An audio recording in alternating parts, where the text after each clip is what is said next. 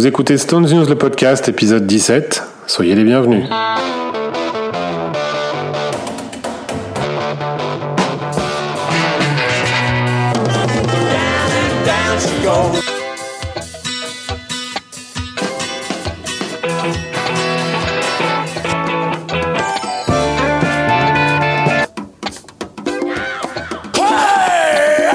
Bonjour à tous et merci de nous retrouver pour cette nouvelle émission. Salut David. Salut. Salut Thierry. Salut David. David au pluriel, hein, je précise David au pluriel, comme ça il n'y aura pas de jaloux. Merci. Voilà, c'est bien. Merci. Nous sommes de retour tous les trois pour cette nouvelle émission. Une émission qui va être euh, un petit peu différente des autres. Je dis ça à chaque fois, je pense qu'elles sont toutes différentes les unes des autres, mais on va cette fois-ci passer en revue quelques petites news comme d'habitude. Il n'y a pas grand-chose. Il y a pas vraiment d'actualité euh, stonienne de toute façon, puisque euh, à l'heure où nous enregistrons, nous sommes en pleine saison 2 euh, du confinement. Donc il ne se passe pas grand-chose au niveau musical. En revanche, il y a toute une flopée de sorties diverses, rééditions et nouveautés rock and roll et blues que nous allons nous faire une joie de vous partager et de vous recommander, histoire d'occuper un petit peu vos longues soirées d'hiver confinées. Donc ça va être une émission euh, Stones et divers, Stones et consorts. Et nous démarrons tout de suite donc avec les news. Une première news qui nous a amusé puisque nous avons vu passer euh, Mick Jagger, Sir Mick sur Instagram. Quand Mick Jagger s'amuse tout seul dans sa chambre, ça donne un nouveau titre ça s'appellerait Pride Before a Fall, on a vu passer ça? On a vu passer ça à Instagram le 28 octobre, 28-29 Oui, je sais plus exactement. C'est pas longtemps. Ça fait bizarre quand même, je trouve, en tout cas parce qu'il y avait un petit des petits effets vidéo. Euh, euh, oui, c'était travaillé, c'était travaillé. Jagger qui s'excite comme sur scène avec les mains, qui bouge, qui fait ses gestes, alors qu'en fait, ça se trouve, il est enfermé dans son placard avec un micro devant lui et, et, et, et peut-être même euh, euh, quelqu'un qui filme à l'iPhone, quoi. Enfin, c'est exactement ça. ça Non, mais voilà, mais c'est c'est, mais je trouve ça amusant en fait le, décalage de, bah de, Jagger à, à, à, son âge quand même bah de, s'éclater à faire ce genre de conneries enfin c'est pas une connerie d'ailleurs sur les réseaux sociaux. Ouais ouais mais ça c'est ça ça la dernière fois qu'on a parlé de lui comme ça, même s'il publiait, la dernière fois, c'est quand euh, pendant le confinement, il, il, plantait des carottes et il élevait ses moutons euh, à fourchette. Donc là, je trouve ça, je trouve ça vachement, vachement sympa et amusant, quoi, de, de, de sortir un truc comme ça. Et en plus, ça tease quand même, parce que qu'est-ce que c'est que ce titre? En dehors du, du... qu'est-ce que c'est que ce morceau quoi? D'où ça sort? À quoi ça sert? Est-ce que c'est un truc qui va être du Jagger solo? Est-ce que c'est un morceau pour le prochain album des Stones? C'est quoi? C'est du Jagger Richard un jour? C'est du Jagger Clifford? Voilà on sait pas ce que c'est. ça sonne très stonien quand même. Ça sonne très stone quand même ouais. Ouais la batterie et la guitare de ce qu'on entend euh, ça sonne quand même stonien et ce qui est, ce qui est remarquable surtout c'est que le c'est que cet extrait est quand même beaucoup plus long. C'est pas la première fois que Mick nous tease des petites choses comme ça. Il y avait eu qu'il y a quelques mois également euh, on voyait jouer avec sa guitare comme ça mais c'était une, un petit, une petite séquence de 15 secondes. Là, on est sur un truc qui doit durer 57 secondes de mémoire. Donc euh, ça, ça, plus là, ça, fait vraiment, ça semble plus à du teasing euh, avant quelque chose en fait. Bon, ça se trouve c'est avant rien. Mais ça. On peut s'interroger. Bah, peut-être qu'ils vont nous, ils vont peut-être nous sortir un titre, euh, un nouveau titre comme pendant le comme pendant le premier confinement, quoi. Hein.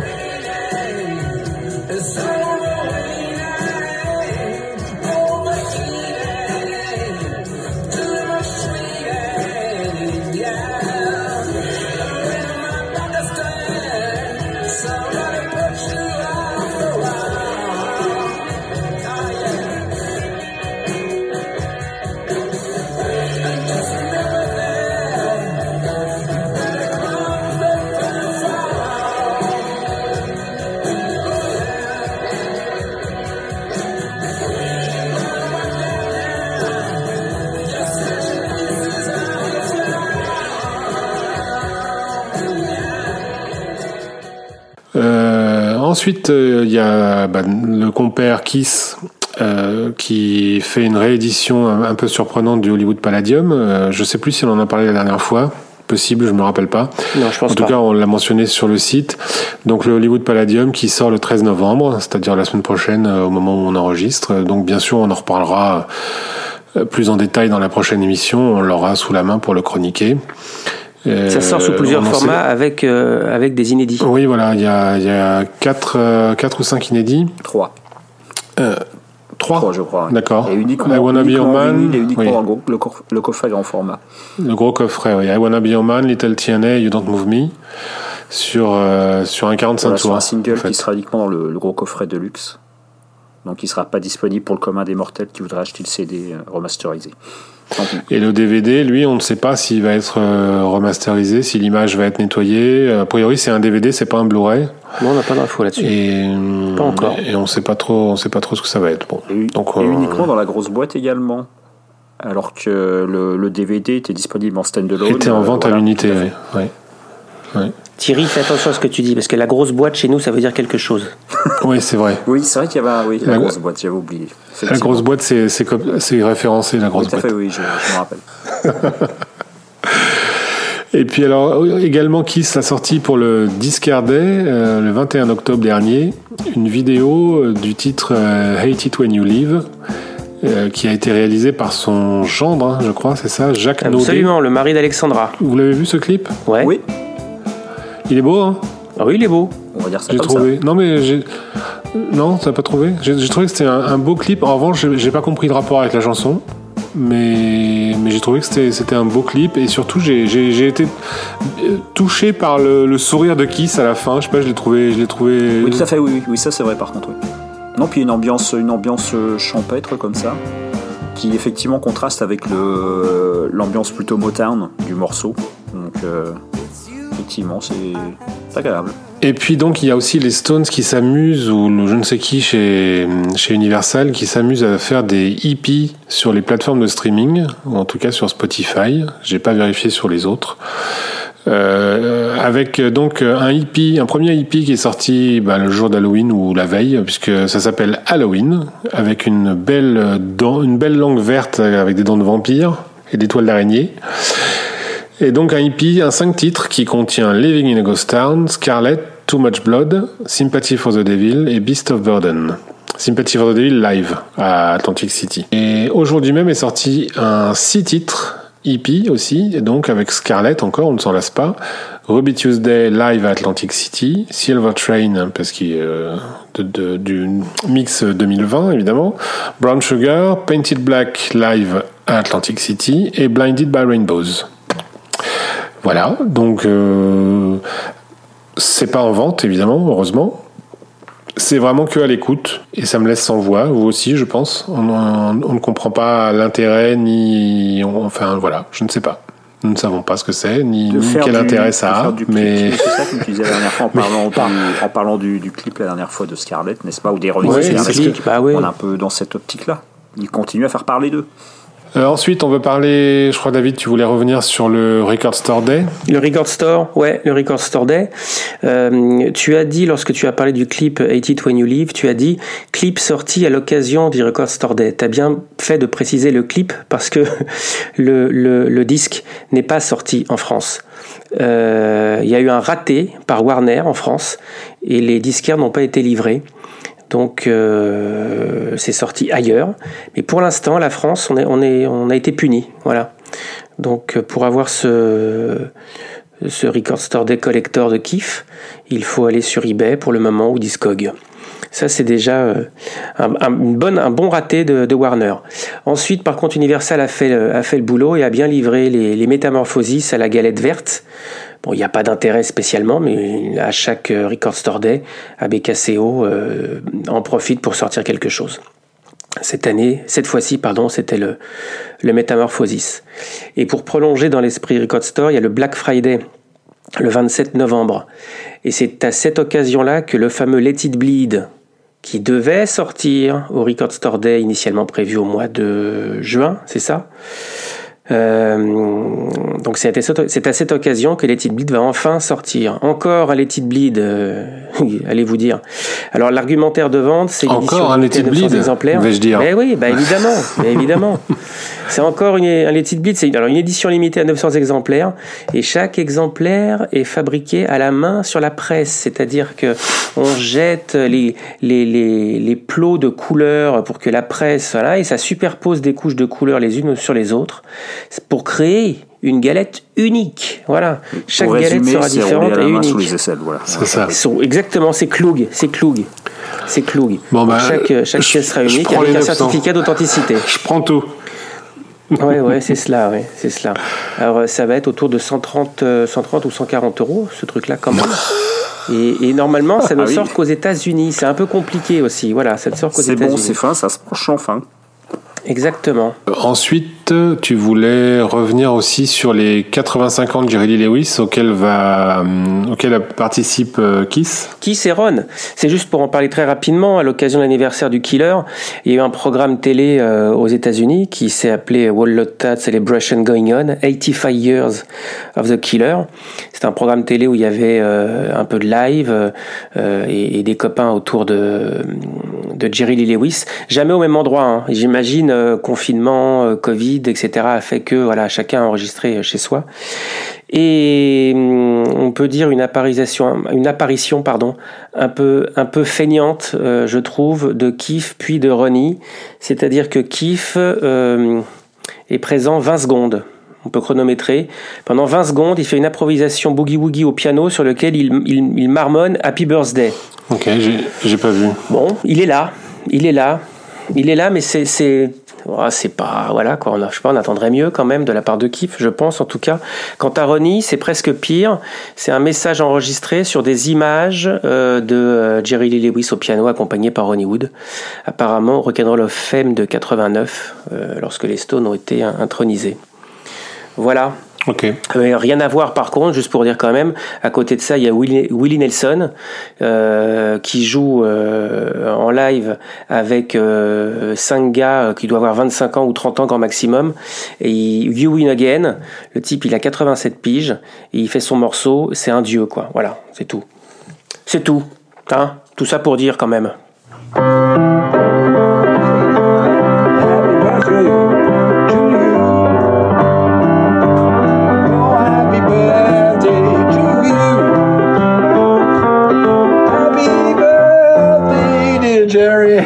Happy birthday to you.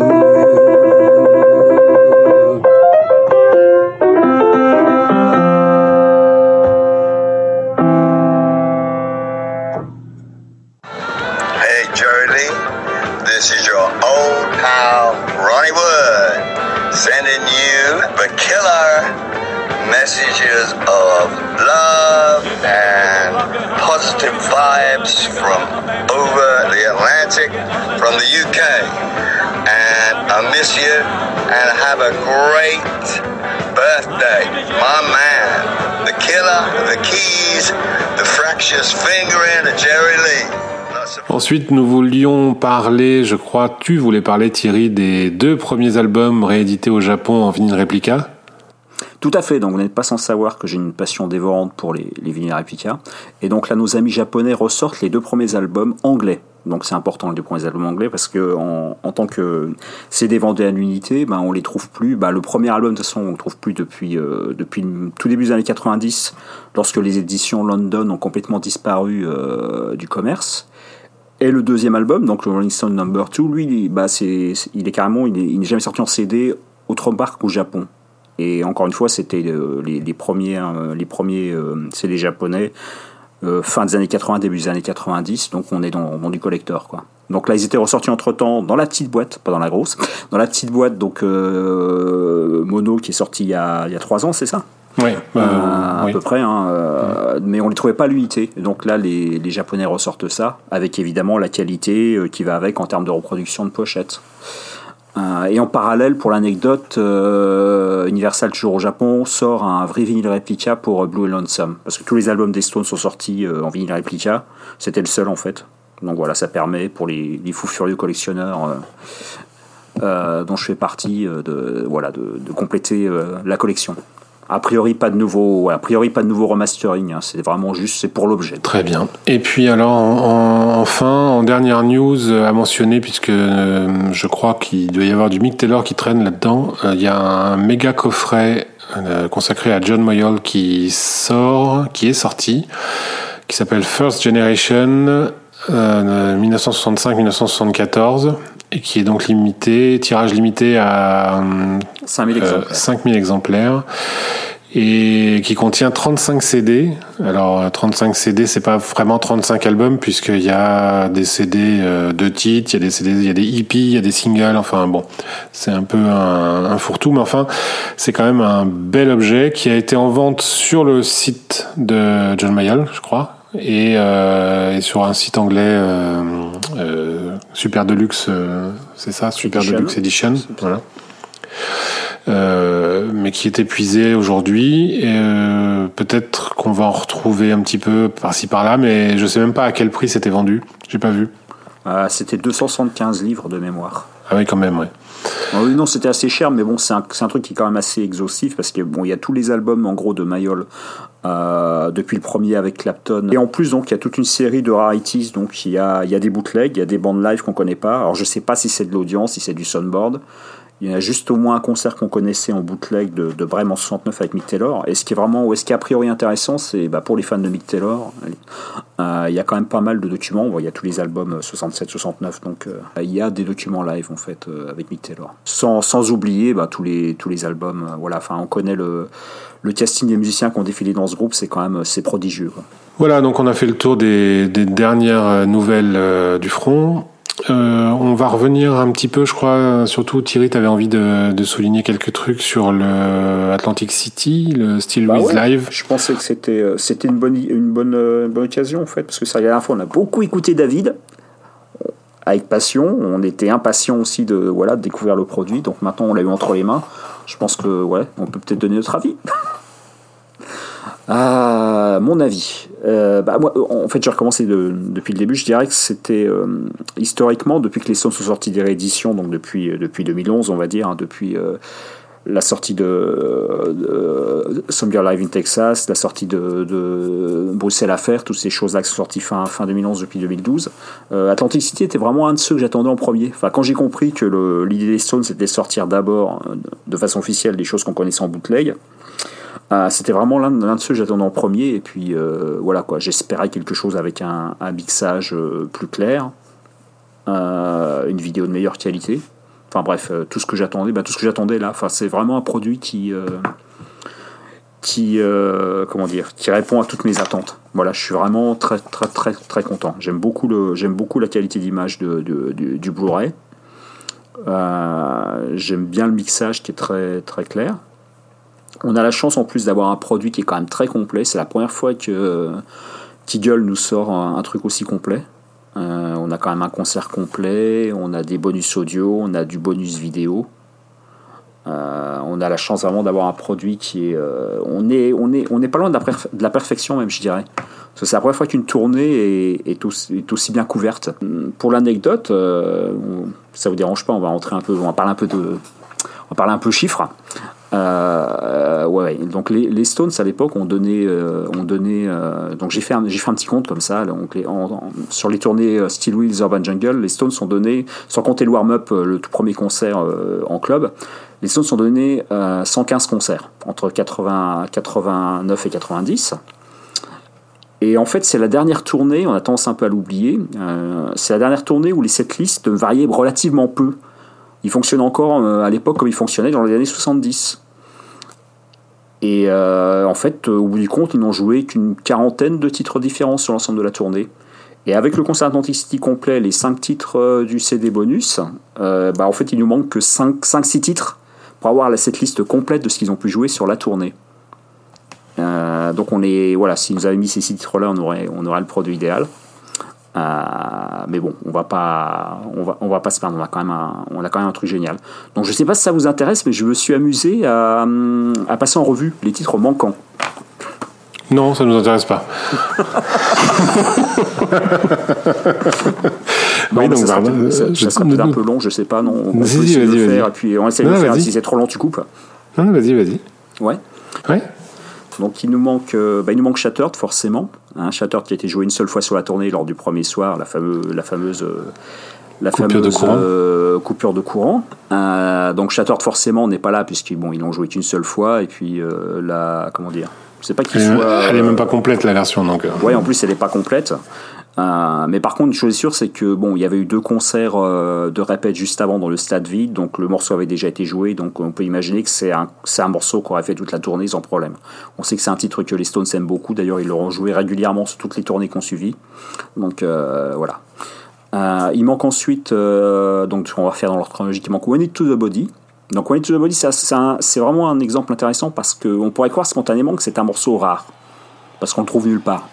C'est un morceau qu'ils ont peu joué. Et en fait, finalement, sur cette tournée, ils l'ont quand même joué. euh, En début de tournée, ils l'ont joué pas mal. Voilà. ouais, c'est ça. Voilà, les 15 premiers concerts, 14-15 premiers concerts de la tournée, par exemple, ils l'ont joué tous les soirs, sans exception.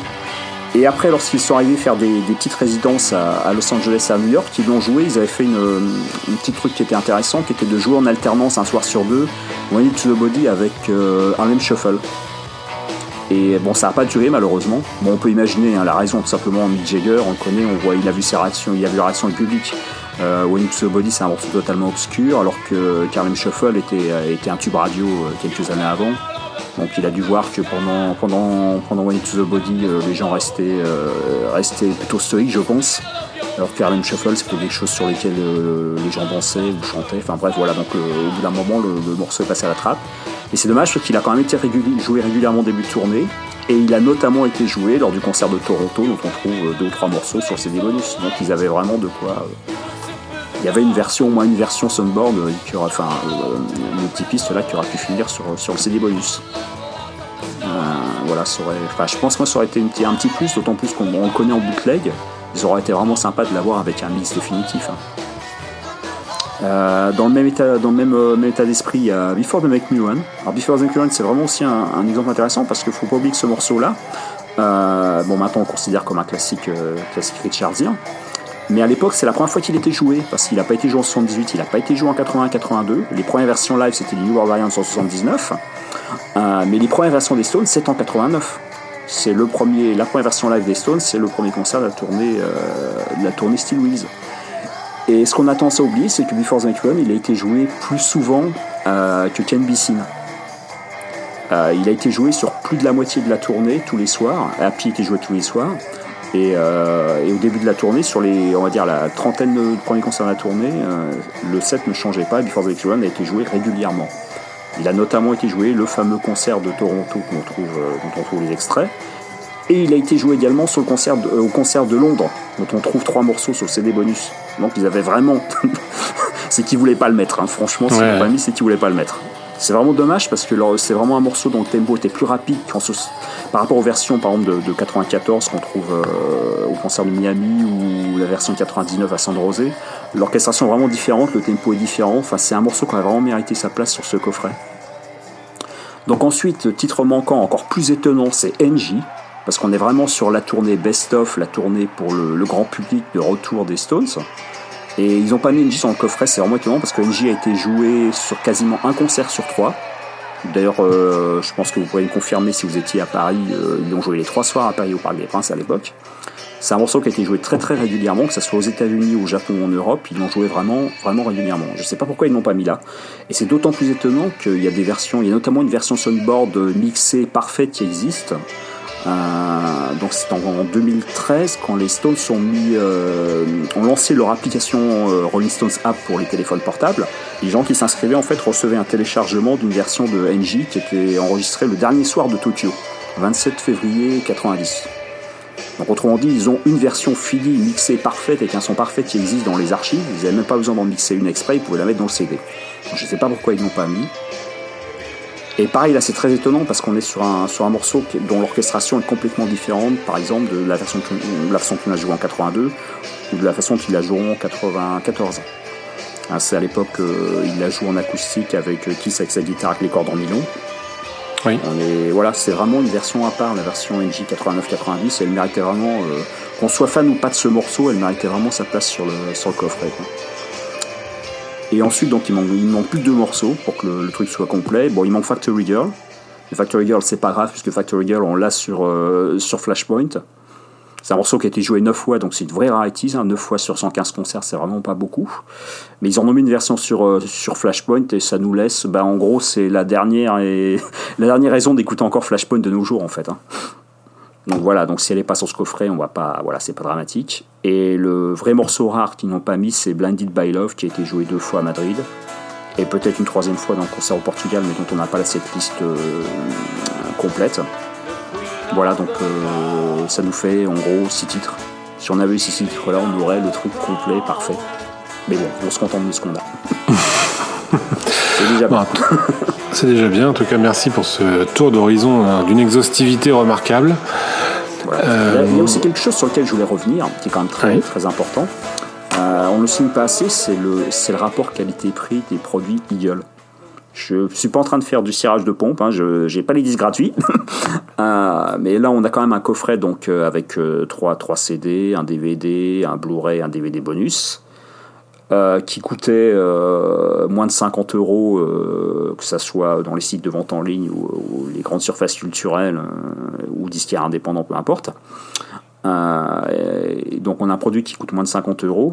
Quand on pense qu'à l'époque on achetait un bootleg d'Atlantic City, euh, 3 CD dans une boîte qui valait à l'époque l'équivalent de 60, 60 entre 60 et 75 euros, c'est quand même laisse songeur. Quoi. On a vraiment un produit sympa et pas cher. On ne le dira jamais assez. C'est vrai. Et ça vaut effectivement pour, euh, pour toutes, les, toutes les sorties Eagle. euh, Complètement. ouais. À chaque fois, le, le- que ce soit le, le fond ou la forme, euh, effectivement, sont de très très bonne qualité. De toute façon, on le dit, on le dit à chaque fois et, et on le pense à chaque fois aussi, effectivement. Alors, euh, moi, je voulais. T'as t'as terminé, Thierry, sur euh, Oui, oui, Atlantic oui. City? Alors, en fait, moi, j'ai pas grand-chose à ajouter. Euh, je voulais plutôt euh, faire un peu digresser la, le, le débat et ouvrir sur une question en, en regardant la, la, la vidéo de donc Atlantic City. Je me suis rendu compte que les Stones ont donc 60 ans de carrière et euh, sur ces 60 ans de carrière, nous en avons, euh, somme toute, vécu la moitié euh, à force. C'est-à-dire que ce concert-là, c'était il y a 30 ans, un peu plus même. Et hum, 31 ans maintenant. Et, hum, et on était là, quoi. Enfin, on était là, on n'y était pas, mais euh, je pense que vous, comme moi, avons commencé notre carrière de fan des Stones au moment de la tournée Steel Wheels, grosso modo. Oui, Voilà, Urban Jungle, quoi. Donc euh, 90. Oui. Donc ça fait 30 ans pile. Et, et, et nous avons donc vécu 30 ans de carrière des Stones euh, en tant que, que, que, que- comment dire, qu'activiste euh, forcené. Euh, ce qui fait que nous avons vécu beaucoup de choses, malgré tout, puisque donc la moitié de la carrière des Stones, on, on- on peut dire qu'on y était. Alors certains diront que c'est pas la meilleure moitié, euh, certes ça, ça s'entend, mais peu importe, la, la question n'est pas là. Ce, ce que la réflexion que ça m'a euh, que ça m'a induit, c'est que on, on a donc euh, forcément aujourd'hui, quand on regarde, en tout cas moi quand j'ai regardé ce concert de l'Atlantic City, je me suis rendu compte que j'avais deux opinions sur la question, sur ce sur le concert en fait, c'est-à-dire une opinion aujourd'hui euh, quand je regarde en 2020 ce concert avec euh, avec mes 30 ans de plus à moi aussi. Et je me rappelle de l'opinion que j'en avais il y a 30 ans, euh, ce que ça m'avait fait de le découvrir, ce concert-là, et, les autres de, de, la tournée, euh, en audio principalement, puisque évidemment à l'époque on avait, on s'échangeait, euh, moi, enfin moi, j'échangeais des cassettes dans la dans la cour de, récréation, hein, puisque à l'époque j'étais, pour raconter ma vie, j'étais en maths sup dans un lycée encore, donc j'étais vraiment, au sens propre, j'échangeais des cassettes dans la cour de récré avec un, un type qui s'appelait Fabien. Fabien, si tu m'écoutes, c'est tout, c'est grâce à toi. Euh, et donc, euh, donc voilà. Euh, ce qui fait qu'aujourd'hui, tout ça pour dire, j'en arrive un peu là où, je voulais aller, c'est que je, je me disais en voyant ce concert, putain, c'est vachement bien. Or, je me souviens qu'à l'époque, je disais pas vraiment c'est vachement bien. J'aimais bien, mais euh, cette tournée 89-90, c'est quand même la tournée euh, des Music Man, hein, les guitares euh, sur lesquelles joue Keith et Ron. On se demande bien qu'est-ce qu'ils foutaient avec ces guitares-là. Ce sont des excellentes guitares, mais pas pour Keith Richards ou Ron Wood. C'est pas leur style de. C'est pas vraiment des guitares pour jouer du Stones, quoi. Enfin bon, on va pas rentrer dans la technique. euh, ça, c'est de la technique de musicien, mais c'est- bizarre de les avoir vus avec ces guitares-là sur cette tournée. Euh, c'est la tournée où il y avait euh, Chuck Level et surtout Matt Clifford à fond la caisse Euh, donc euh, une tournée où ils étaient soutenus euh, par un gros, des gros snaps de synthé en dehors de 2000 Light Years.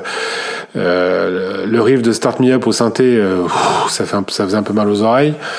Euh, Beach aussi, enfin voilà des, des trucs comme ça où on entendait, on entendait énormément le synthé. C'est une tournée euh, qui a un son très particulier. Et, hum, et donc, euh, je me souviens qu'à l'époque, euh, c'était pas quand on en discutait, euh, on était un peu mitigé quoi sur le, le son de cette tournée. C'était c'est la première fois aussi qu'ils étaient autant sur scène. Euh, faut faut se souvenir que la tournée d'avant c'était 81-82, euh, ils étaient 7 sur scène quoi, euh, 8. Euh, donc euh, là euh, là c'était vraiment le, le Barnum euh, la tournée Steel Wheels hein, par rapport. Euh, donc euh, ça, ça augurait évidemment de l'ère euh, qu'on peut qualifier, je sais pas, d'ère moderne ou en tout cas ça, ça, ça a induit euh, toutes les tournées suivantes puisqu'elles sont toutes plus ou moins sur le même modèle, mais le son lui a changé après, dès, dès, vous, dès la tournée Voodoo Lounge. Euh, et, et en- en- à contrario, donc quand je quand je regarde, j'en termine et je vous laisse réagir après. Quand je regarde aujourd'hui ce, ce concert, ben je me dis c'est vachement bien quoi. Ça c'est ça ça a quand même la pêche. Ils ont ils ont du peps. Faut dire ils ont 30 ans de moins forcément. Euh, ils ont ils ont ils ont exactement l'âge que j'ai aujourd'hui. Ça fait bizarre quoi. Euh, de, de- de- quand tu regardes, tu, et, et- et déjà à l'époque, on les appelait les papis du rock et on leur on disait est-ce que ça sera votre dernière tournée? Et la presse leur, leur chiait quand même pas mal sur la gueule. Oui, c'est vrai. Ouais, ouais. Euh, donc, donc voilà. Donc tout ça pour dire que euh, qu'est-ce que vous qu'est-ce que vous en pensez vous de ce décalage euh, qu'on peut euh, ressentir nous euh, par rapport, par exemple, euh, jusqu'à présent, quand on parlait avec nos aînés entre guillemets, euh, pour revenir un petit peu sur l'émission qu'on avait faite spéciale sur le club des Stones, là, nos, nos- tous- nos prédécesseurs au, au sein du club, que ce soit Roland, Michel, qui eux ont vécu des tournées, euh, des, des concerts en 76, par exemple, euh, peuvent aussi comparer. et Et, maintenant, on peut le faire aussi, quoi. C'est- c'est ça que je veux dire. Ça y est, ça y est, on est assez grand pour faire ça aussi. Donc, euh, ça vous inspire quelque chose, ce- ce- cette réflexion là que, j'ai mis euh, laborieusement, euh, que j'ai laborieusement développée? C'est avec autant de plaisir que je re- revois le, DVD, le concert d'Atlantic City. Vraiment autant de plaisir que, que quand je les avais découverts pour moi au Parc des Princes en 90. J'ai jamais été euh, particulièrement dérangé par ce que j'entends régulièrement et c'est vrai bien sûr le le son Clifford, les Music Man, la, la surproduction euh, du son de l'époque, etc. C'est quelque chose qui m'a jamais perturbé. Qui... Les ballons de baudruche aussi. Ouais, les ballons de baudruche aussi. Ouais, mais les ballons de baudruche.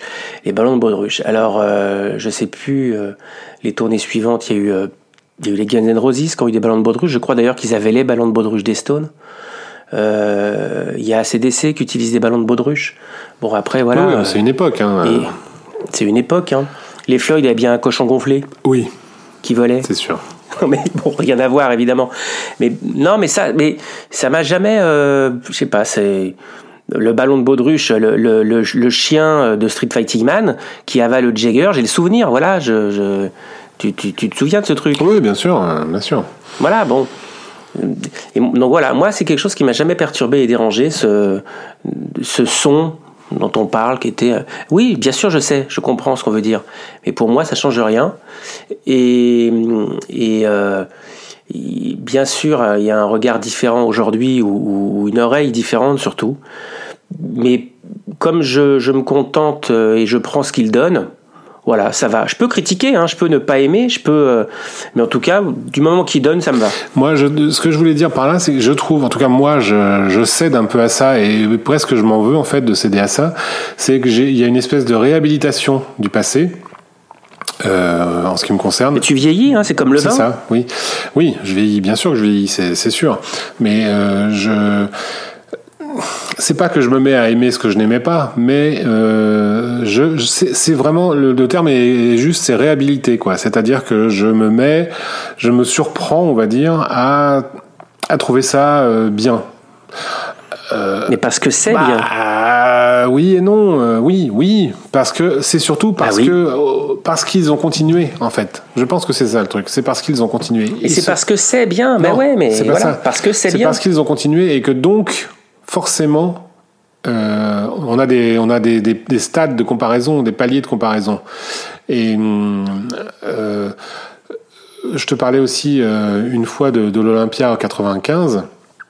J'y étais. J'étais absolument exalté d'être à l'Olympia en 95 pour voir les Stones. Cependant, quand j'en suis sorti, je pouvais pas m'empêcher d'être un peu déçu par la setlist. J'étais un peu dégoûté d'avoir eu Miss You et I Go Wild et You Got Me Rocking à l'Olympia. Ça m'a un peu, euh, ça m'avait vraiment calmé quoi. Je m'étais dit merde, quand même, euh, ils auraient pu faire un effort sur la setlist. Et puis Oui, à côté de ça, t'as eu Light quand même. oui, oui, oui, oui, oui, Bon, et, et à côté, et, et- et quand je, quand j'en a, on a reçu euh, ce, le coffret stripped euh, complet, la Totally stripped, et où on a pu voir pour la première fois le concert de l'Olympia en vidéo euh, aussi bon, euh, tout court d'ailleurs, parce qu'il est, complet. il est complet. Ouais. Euh, ben j'ai kiffé quoi, vraiment j'ai kiffé de le revoir malgré Miss You, malgré malgré I Go Wild et malgré voilà. Donc euh, tu vois c'est ça que je veux dire, c'est que j'ai une, une espèce de réhabilitation de la mémoire. Euh, je sais pas, euh, ça ça- y a qu'à moi que ça fait ça apparemment Thierry, tu, tu ressens pas ça non? Si, il y, a- il un peu de ça. Je dirais que moi, en fait, il j'ai trois, trois ressentis, trois époques, on va dire, par rapport à ce concert. Euh, le premier ressenti, bah, il est assez symbolique tout simplement parce que on avait, on avait un peu évoqué le sujet la dernière fois. C'est pour moi, enfin, Atlantic City fut mon premier bootleg. C'est vraiment l'enregistrement qui m'a fait basculer du, côté obscur de la force. Euh, C'est-à-dire, c'est vrai que c'est assez symbolique, je sais pas pour vous, mais le, premier, la première fois qu'on achète un bootleg, genre on a déjà la discographie officielle complète, euh, donc on passe, on passe sur autre chose, quoi. On, va, on va défricher un nouveau territoire. Et moi, donc, ce nouveau territoire, c'est avec ce concert-là que je l'ai, découvert. Donc, il y a eu, enfin, dans un premier temps, il y a eu la vidéo. Bon, je fais partie des nombreuses personnes qui ont eu, qui ont enregistré à l'époque sur sur Canal euh, le concert de euh, de comment de, de Barcelone et puis euh, en passant la vidéo parce que j'étais pas là, enfin voilà, enregistré avec le, le décalage en fait. Voilà, on programme le magnéto pour regarder, pour enregistrer le concert de Barcelone et on met la vidéo le lendemain. Et qu'est-ce qu'on voit? On a le concert d'Atlantic City qui est vachement plus long avec les invités et tout, c'est vachement mieux, donc on l'apprécie encore mieux. Euh, Il y a eu donc l'achat du, bootleg euh, audio. Donc à l'époque, je l'ai, comment dire, je, l'appréciais, mais comme dans la foulée, j'ai découvert tout le reste, j'ai acheté très peu de temps après d'autres bootlegs, d'autres tournées antérieures. Donc forcément, passer de 89 à 73, 69, etc., etc. On fait des comparaisons. Euh, et donc forcément, au bout d'un moment, bah, c'est le, truc de l'instant. On l'a apprécié à l'instant T. C'est ce qui est encore, je pense, valable de nos jours quand on achète le nouvel, album d'un artiste de classique rock qu'on aime bien. euh, voilà, on va beaucoup l'écouter au début, puis après, bah, il y a un peu une tendance naturelle à revenir sur les classiques. Et puis éventuellement, t'entends, voilà, revenir par nostalgie sur cet enregistrement-là, quoi. Donc c'est un peu ce qui s'est passé pour moi, d'autant plus que, que par la suite, tout ce que les Stones ont fait, on va dire, euh, de, de 94 à au moins 2012 pour moi, euh, c'était systématiquement mieux, selon mes goûts personnels. C'est-à-dire je préférais les orchestrations, je préférais le son, le tempo, etc. etc. Donc j'avais un peu, ouais, j'avais un peu remisé euh, Atlantic City, voilà, dans, dans sa petite case, dans, dans son tiroir, et puis voilà, quoi, je autant, autant je, comment dire, j'ai toujours pensé que c'était- vraiment une pierre angulaire, c'est quelque chose de très important dans la, dans, dans la carrière des Stones. Et euh, d'autant plus, par exemple, lorsqu'on a été, euh, donc là, c'est David va être d'accord avec moi, je pense quand on animait les, les conventions, euh, euh, notamment l'espace Champéret avec le club. Quand quelqu'un qui, voilà, dans les années, on va se dire, ça peut, la, la scène peut se situer en 95, peut se situer en 99, euh, en 2010, peu importe quand quelqu'un qui arrive vient nous voir, ouais, euh, qu'est-ce que vous avez de bien comme enregistrement, qu'est-ce que vous connaissez, qu'est-ce que vous pourriez me conseiller comme bootleg, comme euh, voilà, j'ai envie de découvrir, euh, euh, voilà, j'ai tous les albums des Stones, mais j'aurais bien maintenant écouté des bootlegs. Euh, bah ouais, on citait, ouais, on va citer Welcome to New York, on va citer, voilà, enfin tous les classiques de la période Taylor, on va citer les abattoirs, on va citer tout ce que vous voulez. Et à un moment, bah, si on doit citer un, concert entre guillemets récent, entre guillemets, donc un concert moderne, bah le premier qui venait à l'esprit c'était Atlantic City. Et pourtant, c'était pas mon concert préféré, c'était même la tournée que j'aimais le moins de toute la carrière du groupe, je dirais. Donc pendant très longtemps, ça a été, voilà, ça a été, j'ai eu ce, ressenti-là. Et le, je le troisième ressenti, donc le ressenti, euh, ce qui nous intéresse aujourd'hui, donc celui, euh, celui de, bah, de, de la vision de, donc, du produit Eagle, euh, passer donc, les considérations techniques que j'évoquais juste avant. Là, ce qui m'a vraiment, vraiment frappé, bah, en fait, c'est que je reconsidère complètement la tournée. À l'époque, c'est un peu ce que tu disais tout à l'heure, c'est-à-dire c'est la, la première tournée d'une nouvelle époque, c'est la, la première tournée des Stones modernes, c'est-à-dire des Stones avec des choristes, avec la section de cuivre, avec Chuck Leavell euh, en tant que chef d'orchestre, avec euh, voilà euh, Mick qui contrôle tout de A à Z. euh, et quelque chose de très voilà très euh, tout est défini par contrat hein, euh, là ouais, je sors de je sors de scène pendant que Kiss chante ses morceaux etc etc Euh, je, Puis je avec change les- trois- grandes je- scènes voilà, aussi, et- je change trois fois de chemise etc etc enfin voilà tout ça voilà c'est vraiment le, le début effectivement d'une d'une époque. C'est le début aussi de la de l'époque Michael Cole très important en termes de business euh, mais ce que je retiens surtout, c'est que cette tournée, avant, d'être la, la tournée d'une nouvelle époque, c'est aussi surtout une tournée de transition. Tout simplement parce que c'est la dernière tournée avec Bill Wyman, et ça c'est un truc qui m'a frappé. Je dis d'autant plus que je suis pas, là je vais me faire, euh, je vais me faire lapider en place publique, mais je suis pas un grand fan à la base de Bill Wyman. Enfin, j'écoute pas les Stones pour lui, pour parler clair. Ça jamais, même même quand j'ai découvert le groupe euh, dans les années 80, c'était pas, voilà, le, son, j'étais pas fan du, du son Bill Wyman, que ce soit en studio comme en live. Et là, je l'ai vraiment redécouvert parce que le mix est magnifique. Et on a tellement pris l'habitude d'écouter les Stones modernes quand on écoute comme moi autant les Stones modernes justement des années 90, 2000, 2010 que les Stones des années 70. On a tellement pris l'habitude d'écouter les Stones modernes avec, euh, avec Daryl Jones que là, réécouter les Stones modernes avec Bill Wyman, c'est vraiment une autre perspective. Oui. J'ai même, j'avais même un peu l'impression qu'on avait changé le bassiste, mais dans le sens inverse, c'est-à-dire qu'il y avait un nouveau bassiste. C'est vraiment curieux comme, euh, comme Ouais, sensation. Et on redécouvre le, le- comment dire, la. C'est très dur à définir d'ailleurs le, le- le jeu de Bill Wyman. hein. c'est très souple comme ça, c'est très, très posé, mais en même temps c'est très puissant quand il faut. Donc c'est vraiment intéressant de, re- de redécouvrir, euh, de redécouvrir ce, voilà, les Stones modernes avec Bill Wyman. Donc il y a cet aspect-là. Deuxième aspect super important, euh, c'est d'entendre Keith Richards qui a pas d'arthrose dans les doigts. Alors, on aime ou on n'aime pas son jeu, on aime ou on n'aime pas le son des, des, Music Man, etc., etc. Mais au niveau, sa façon de jouer, c'est quand même très agressif. Il- Enfin, il est en pleine possession de, de, de, ses moyens. C'est-à-dire, il est vraiment dans son jeu où cette façon de gérer les, les vides, les espaces, de mettre des accords là où on l'entend pas. euh, mais il est parfaitement à l'aise. Physiquement, voilà, il, il est. euh, il est dans cette période où il, est, il sait qu'il est redevenu une, une espèce d'icône, euh, qu'il attire les photographes, qu'il attire. euh, voilà, il, a parfaitement conscience de son image de marque, je dirais. Mais en même temps, en tant que musicien, il est toujours là. Quoi. Il, a vraiment, euh, il a vraiment quelque chose bah, qui va perdre au fur et à mesure. Voilà, tout simplement à cause de l'âge. hein. Il n'y a, a pas de secret, hein, une fois de plus.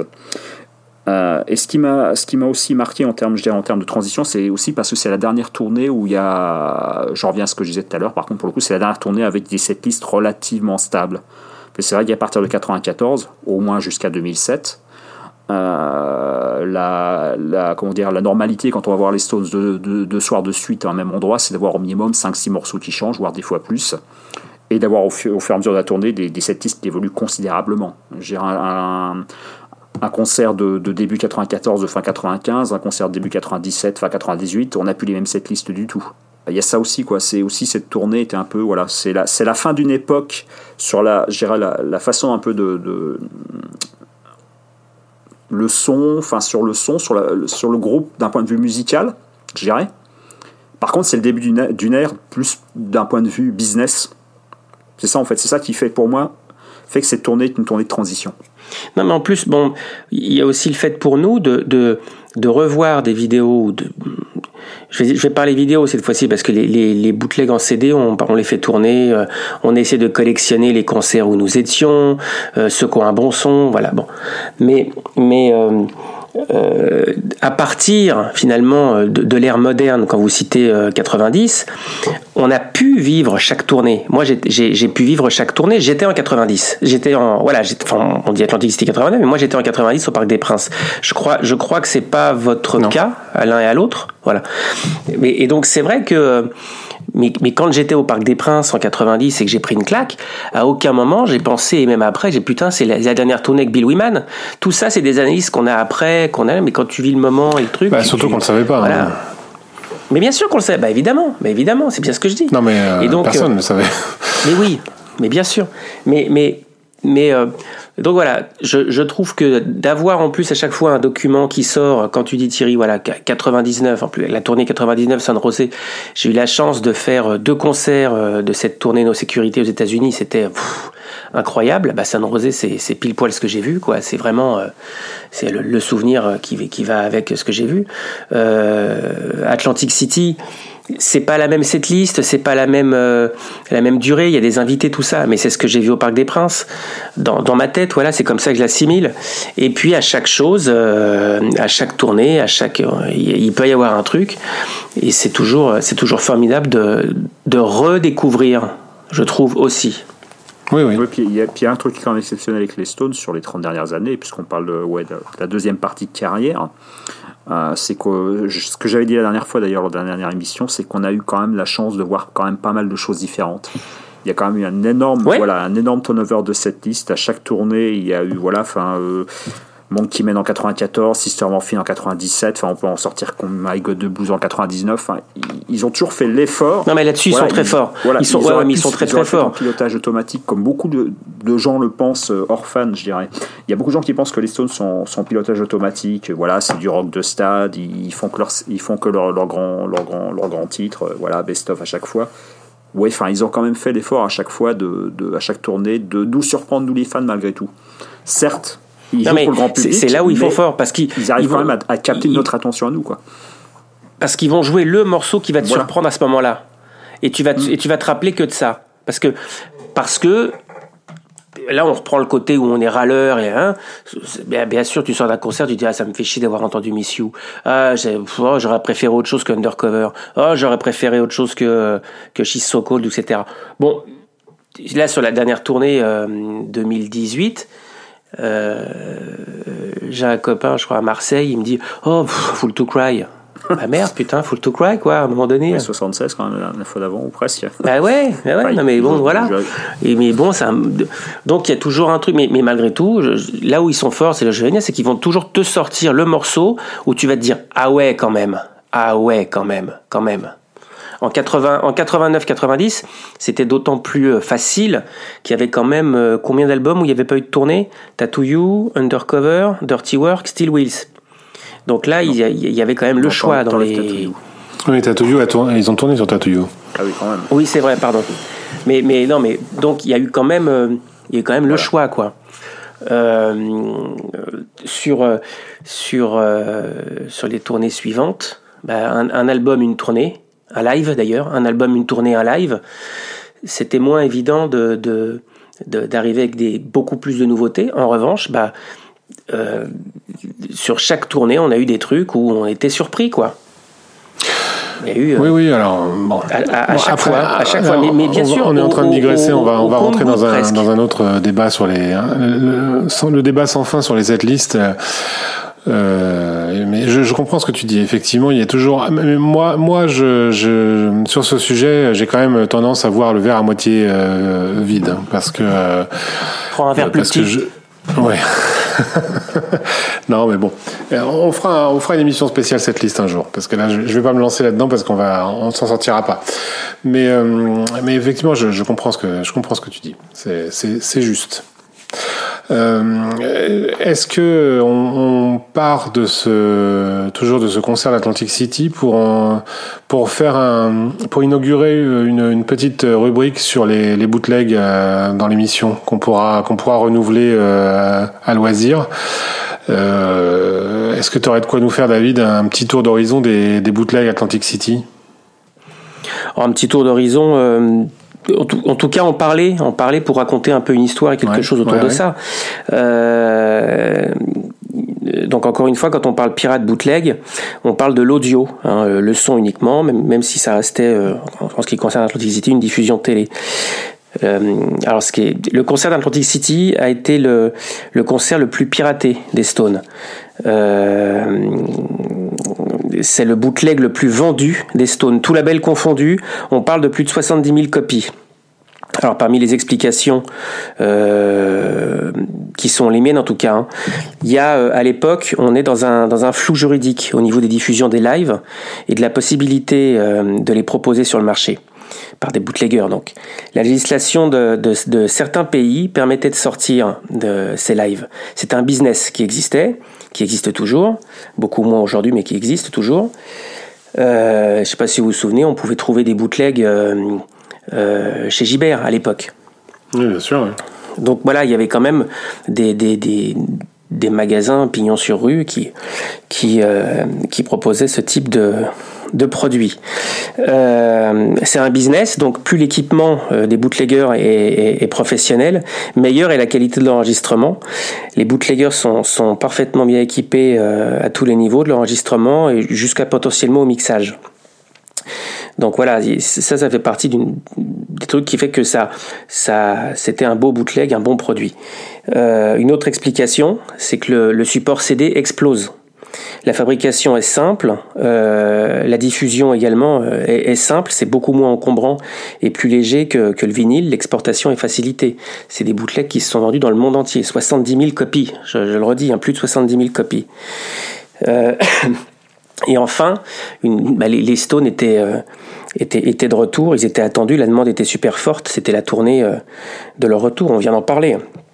Donc tout ça, je pense que, euh, que, que cumulé, ce sont les, les principales raisons qui ont, euh, qui ont contribué euh, à la diffusion massive de, de ce concert en bootleg. Euh, je vais parler des labels les plus sérieux qui ont proposé des, des concerts complets et donc en CD. Parmi ces labels, donc bien sûr, on en parle à chaque fois, le plus célèbre, Swigging Pig. Euh, les Luxembourgeois sont les premiers en, en 90 à proposer ce concert. Ils ont le droit, la législation luxembourgeoise le permet. Il y a plusieurs éditions euh, en triple CD, intitulées sobrement Atlantic City 89. Plusieurs éditions qui se succèdent. Il y a une première euh, édition qui est complète. Puis suite à une plainte pour l'utilisation euh, d'un sample durant la transition de, de 2000 Light Years From Home et euh, Sympathy for the Devil, euh, donc c'est un sample qui est utilisé, c'est pas du live. Donc une seconde édition sort à partir de là et qui chante cette transition.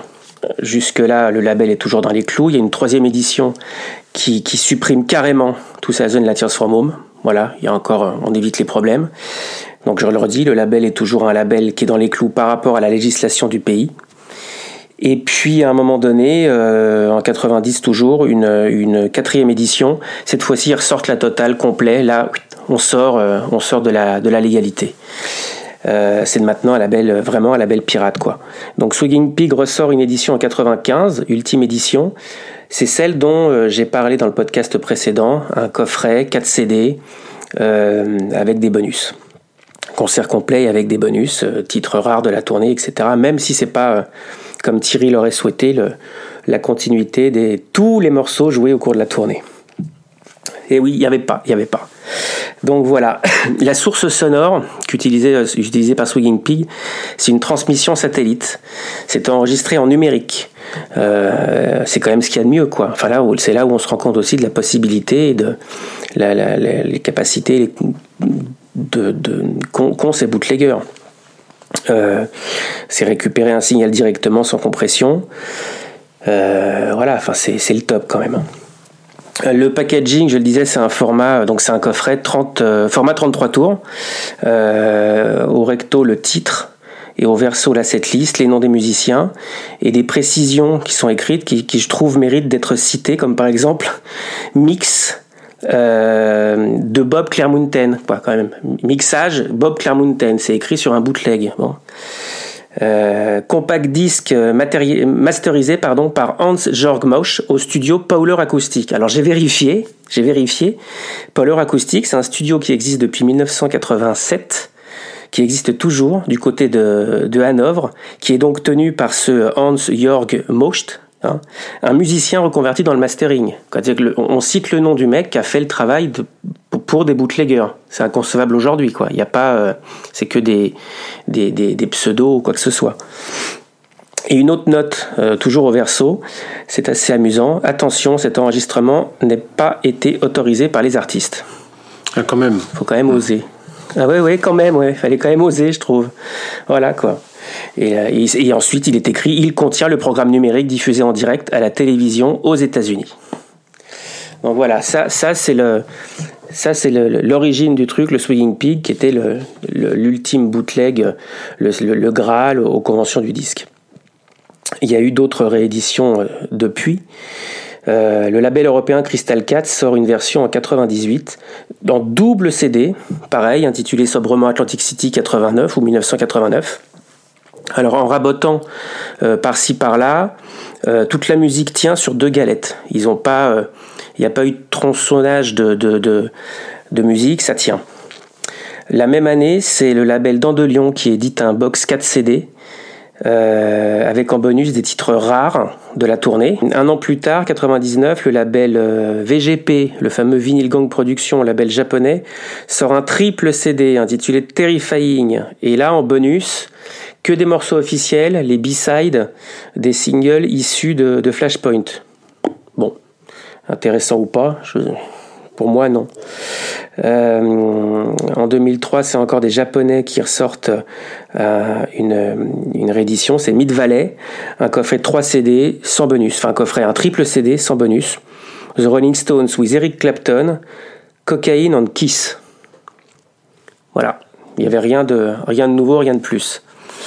En 2008, encore un label japonais, SODD, SOD, Singers Original Double Disc, sort un triple avec des bonus, là aussi les B-sides euh, issus des singles de Flashpoint, et donc de l'officiel.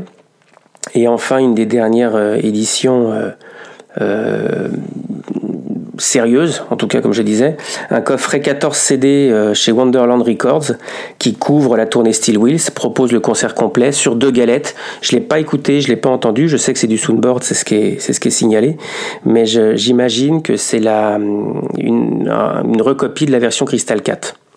Je- C'est ce que je pense. Voilà, donc euh, je m'arrête là pour les, pour les, pour les galettes et les, et les CD. Euh, il y a eu aussi du vinyle qui est sorti, parce qu'encore une fois, on est en 89-90, le vinyle n'est pas mort encore. hein. Euh, pas tout à fait en tout cas. Euh, Swinging Ping a sorti, euh, a sorti euh, en vinyle euh, ce, ce concert. Donc voilà, toutes ces éditions sur sur ces nombreux labels, ça montre bien quand même l'intérêt et la réputation de, de ce concert d'Atlantic City euh, parmi les fans, parce que comme disait Thierry tout à l'heure, c'est- ça se vendait, ça se vendait, ça se vendait. Aujourd'hui, c'est fini. Achetez la version de chez Eagle. Voilà, oui, tout ça, tout ça pour avec le, tu sais, le petit bandeau euh, consommer avec modération, 5 fruits et légumes par jour. Euh, nous nous n'encourageons pas la consommation des bootlegs. On n'encourage pas, mais on aime bien quand même. Tout ça est donné à titre informatif, bien entendu. Bon, eh bien écoute, euh, voilà, je pense qu'on a fait un tour bien exhaustif de la question. Euh, nous allons pouvoir refermer le dossier Atlantic City euh, définitivement, je pense. Euh, et euh, nous allons maintenant passer à la partie euh, chronique de choses diverses et variées pour vous donner de quoi écouter pendant ce nouveau confinement, chers auditeurs. Et bien, je vais ouvrir le bal, évidemment, avec euh, l'album, le nouvel album de Bruce Springsteen qui s'appelle Letter to You. J'avais parlé du, du titre euh, du single dans la précédente émission, et là, l'album est sorti. Donc, c'est un album de 12 titres. Euh, parmi ces 12 titres, il y en a trois qui datent de 1970, 11, 12, quoi, par là. Ça dépend, enfin, ouais, 1971, 72, euh, de la, la période euh, avant le E Street Band, en tout cas. Euh, ce sont trois titres, euh, Janie Needs a Shooter, euh, If I Was the Priest et Song to Orphan, qui ont servi. euh, If I Was the Priest, c'est le morceau que fait partie des morceaux que Springsteen a joué à, à l'audition qu'il a qu'il a faite devant John Hammond euh, au moment où il a signé chez Columbia. Donc c'est une histoire fameuse parmi les, les fans de Springsteen, bien sûr. hein. Les autres titres, donc neuf, neuf nouveaux titres. L'album a la particularité d'avoir été enregistré quasiment sans overdub, alors pas complètement, mais quasiment, on va dire. Euh, L'album a été enregistré en cinq jours par le Street Band. Il y a un, un film sur le sur Apple euh, Apple euh, comment ça s'appelle? Apple TV Plus, euh, le service de streaming euh, d'Apple qui euh, documente cet enregistrement, qui est magnifique, le film d'ailleurs, euh, en, en noir et blanc, réalisé par euh, Tom Zimini, voilà, c'est ça. Et donc, euh, passer ces généralités, donc, donc oui, juste je termine, donc l'album a été enregistré euh, quasiment d'une traite. Il y a quand même quelques overdubs par-ci par-là, les chœurs notamment, euh, quelques solos de saxo, un, ou deux solos de guitare, mais enfin bon, euh, grosso modo, la, la- la base a été enregistrée live en studio. Ça s'entend, c'est, c'est le son est, est plutôt brut. Euh, et on a euh, 12 titres qui, tiennent la route, euh, notamment les, trois, les trois vieux, les trois anciens titres s'intègrent étonnamment dans le dans le déroulé des, nouveaux, comme quoi il y a une, quand même une constance dans l'écriture euh, chez Springsteen qui est, qui est à, souligner.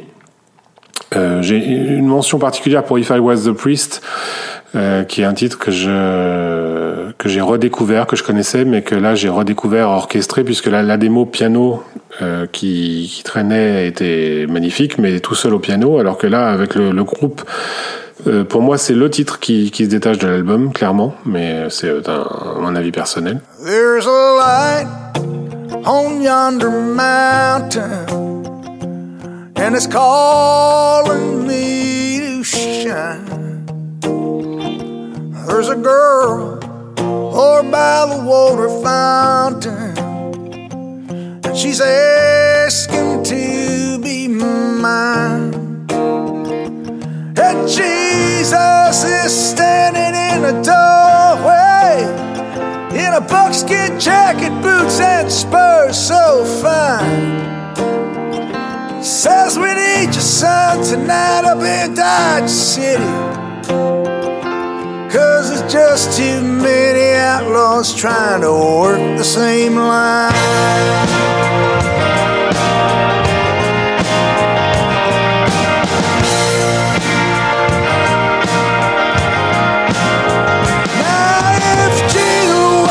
Now,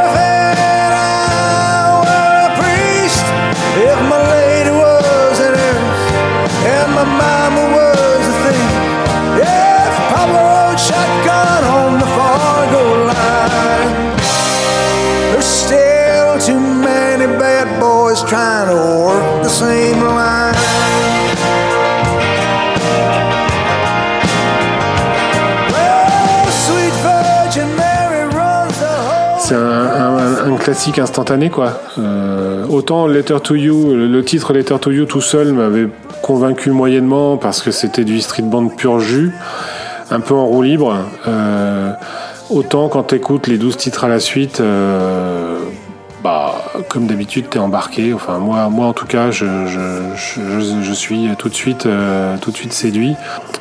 On est bien dans l'univers de Springsteen, il n'y a aucun doute, mais, mais en tout cas, je suis, moi je suis content d'y être dans cet univers justement, et je trouve cet album excellent.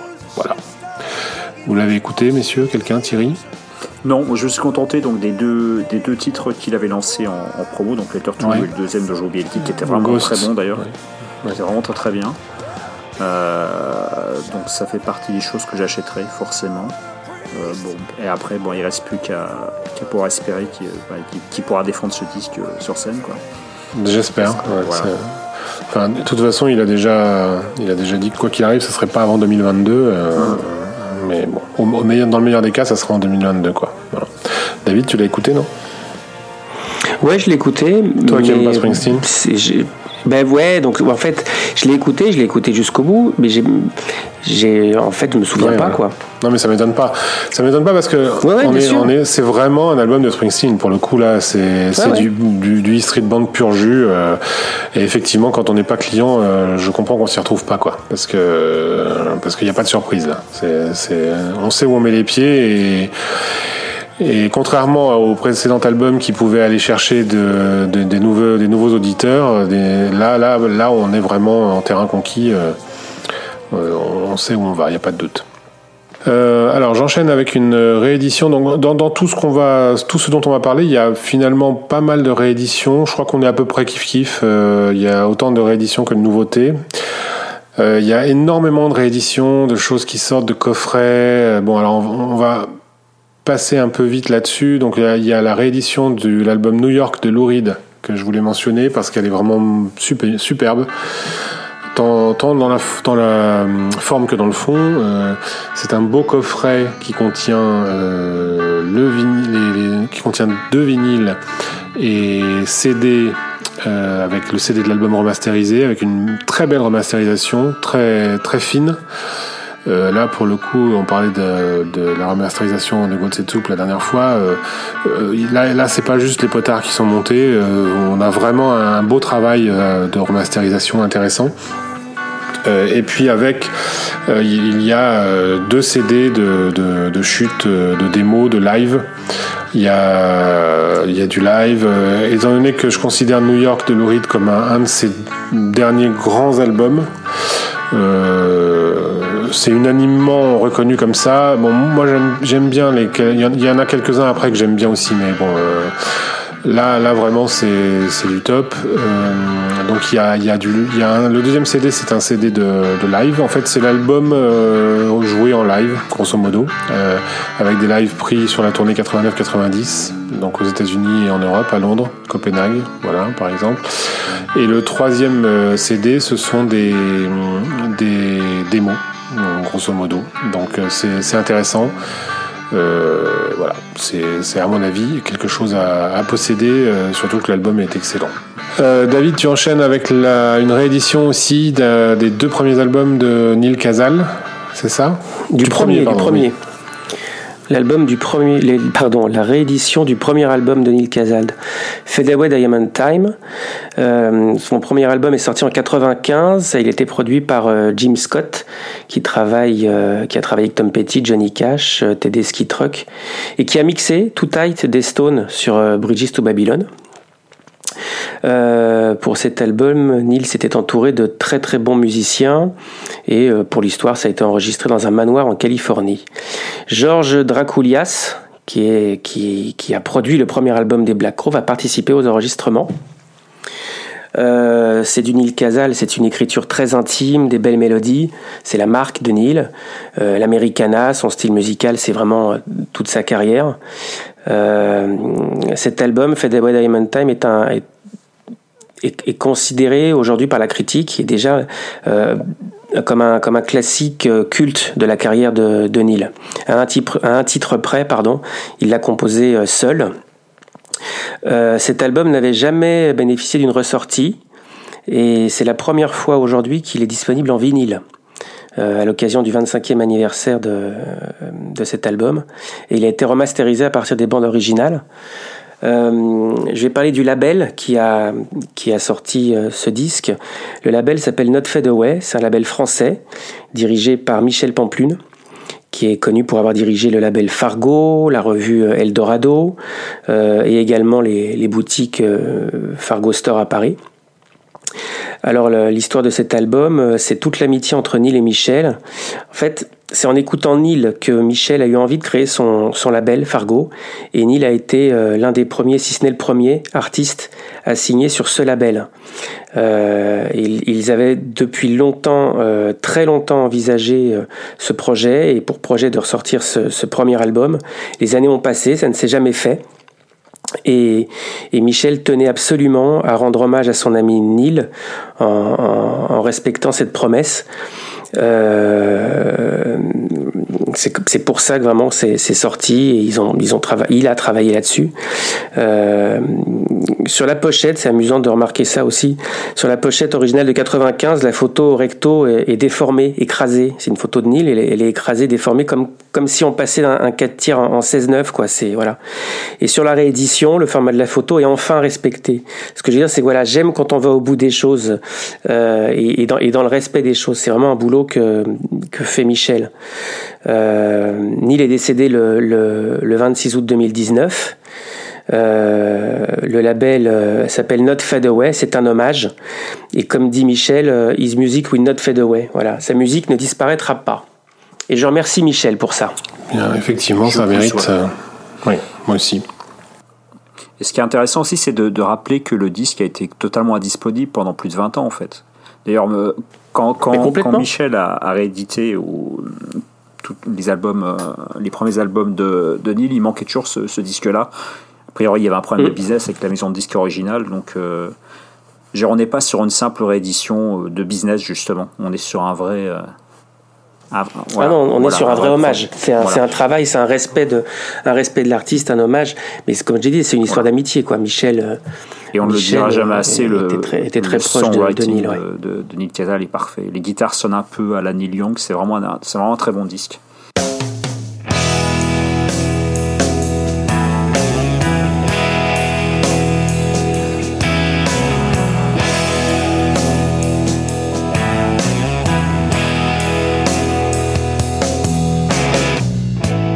Turn the lights on, softly shining. That woman where she lay. And make your plans there in the darkness. You've lived to work another day.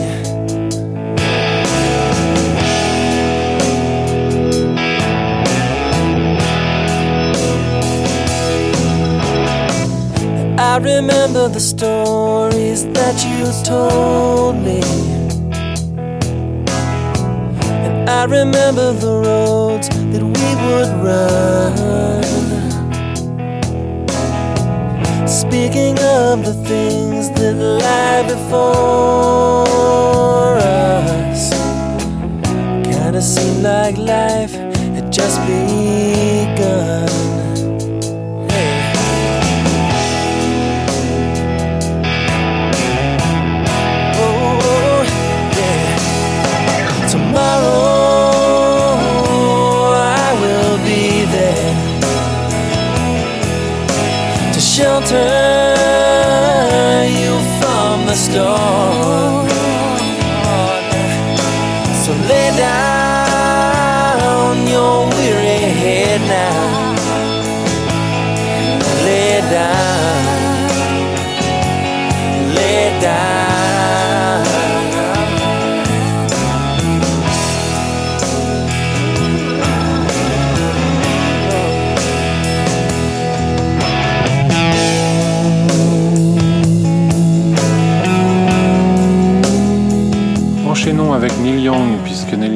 Très prolifique, comme toujours d'ailleurs, particulièrement en ce moment.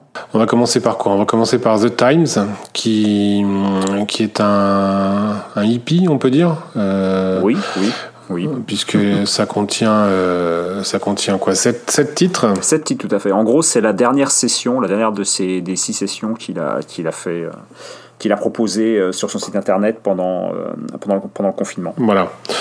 Euh, donc il sort ça en, en physique, en CD. Donc pas grand chose à, à en dire, c'est sûr. Sept titres, on a vite fait le tour, mais quand même, il a repris Looking for a Leader, qui était un titre de 2006, qui était sur euh, Living with War, qui était une charge anti-Bush, et il en a fait une charge anti-Trump en modifiant un peu les paroles. C'est devenu Looking for a Leader 2020. Donc euh, voilà, quant aux autres titres, c'est des reprises. euh, Il y a The Times They Are, They Are- ah c'est dur à dire ça. The Times They Are Changing de, de Dylan, euh, Little Wing d'Hendrix, et puis des, des reprises de son répertoire classique, Alabama, Ohio, The Thousand Men et, et Campaigner. Voilà. Voilà. Faut juste signaler quand même que c'est bon, c'est un disque qui lui a pas coûté cher à fabriquer. hein. En gros, c'est Daryl Hannah, donc ça, son épouse qui a le magnéto qui est posé devant. On n'est pas sur du multipiste. Hein. Il y a Ah pas, le- c'est pas, du, c'est est- pas du digital 48 pistes. C'est euh, c'est du brut de décoffrage, on va dire. Ouais, ouais, ouais, ouais, bien sûr. Bon, ce qui est un peu frustrant, c'est qu'il a, euh, bon, encore une fois, le moi qui suis amoureux des statistiques, donc il nous a fait six concerts, enfin six concerts, six sessions. Euh, devant sa cheminée, sur sa terrasse, sur son balcon. Enfin bref, il nous a fait éviter sa, jolie demeure. Euh, il a joué en une quarantaine de morceaux différents sur ces six sessions. Bon là, il y en a, il y en a sept, donc on reste un peu sur notre fin quand même. Bah, je pense qu'il a pas voulu sortir l'intégrale, quoi. C'était, pas le but. Là, je sais pas pourquoi il a sorti ces, ces sept là, mais Faut pas chercher à comprendre, avec Mignon. Faut, oui, faut voilà. jamais chercher à comprendre. il a annoncé la sortie du volume 2 de ses archives, enfin. Donc euh, ça, on en reparlera la prochaine fois parce que là, on n'a pas le détail sous la main. Enfin, on n'a pas l'objet sous la main encore, évidemment. Juste euh, signaler que apparemment, ce sera disponible qu'en CD, dans un gros coffret identique euh, dans la forme à celui qui était paru en Blu-ray pour le volume 1. Euh, là, ça sera que du CD. Bon, euh, la raison en est principalement économique, euh, je pense, mais on en reparlera la prochaine fois plus en détail. Voilà, et pour finir, donc Neil Young, bah, il a sorti aujourd'hui, sorti aujourd'hui, donc au jour où on enregistre, un album live qui s'appelle Return to Greendale. Donc c'est la partie, en fait, quand il a sorti l'album Greendale en 2003, il y a eu deux tournées, une tournée acoustique, qu'on a vu d'ailleurs, je pense que vous étiez tous les deux au Palais des Congrès à l'époque, et euh, dans la non, foulée, parce que c'était le même soir que, que Springsteen au... que Springsteen. Même soir que Bruce. Moi, j'étais au Palais des Congrès. bien que j'en ai vu un de vous deux. Ah, ouais. Et euh, donc il a fait une tournée acoustique. euh, donc le, le- le concert acoustique est sorti en bonus de l'édition, la première édition CD de l'album Greendale. Et dans la foulée, il y a une tournée avec Crazy Horse, donc euh, cette fois-ci Greendale en électrique, qui avait jamais fait l'objet d'une quelconque parution officielle. Euh, et donc là, il paru aujourd'hui euh, en CD, euh, vinyle et, et coffret. donc ce, ce concert de euh, avec Crazy Horse. Donc là, pareil, toujours un bémol avec Nyon, toujours un bémol au niveau, business, j'allais dire. C'est que pour avoir le CD, bah, c'est bien, il y a le double CD. Pour avoir le vinyle, bon, on achète le double vinyle. Par contre, si on veut la vidéo, bah, il faut acheter le gros coffret. Il n'y a pas de, de- voilà, on n'est pas, c'est pas la politique qui gueule pour parler clair. Donc on n'a pas, euh, voilà, si on veut, si on veut acheter, c'est un peu comme le, le Keith Richards là, au Palladium. Si on veut, euh, si on veut regarder la vidéo, bah faut avoir des sous à dépenser. Voilà. Donc euh, c'est toujours le problème avec Million, quoi. Il y a toujours un petit peu, on est toujours, toujours un peu, un petit peu dépité par, par ces, ces- voilà, ces décisions comme ça qui sont un peu, qui sont un peu dures à admettre, on va dire. Bon.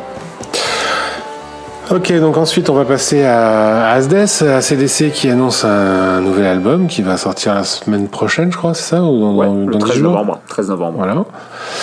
Euh, on a entendu le premier single. Euh, vous en pensez quoi? Bah, bah, c'est de la bien, CDC. bon, c'est bien, euh, mais c'est pas de la techno, c'est pas du rap, euh, c'est pas, c'est pas de la musique classique. Je sais pas comment je pourrais définir ça. Il me semble avoir entendu deux guitares, une basse, une batterie, et un mec qui gueule, Voilà, euh, enfin qui chante fort. Donc a priori, ça ressemble à du ACDC. Quelle surprise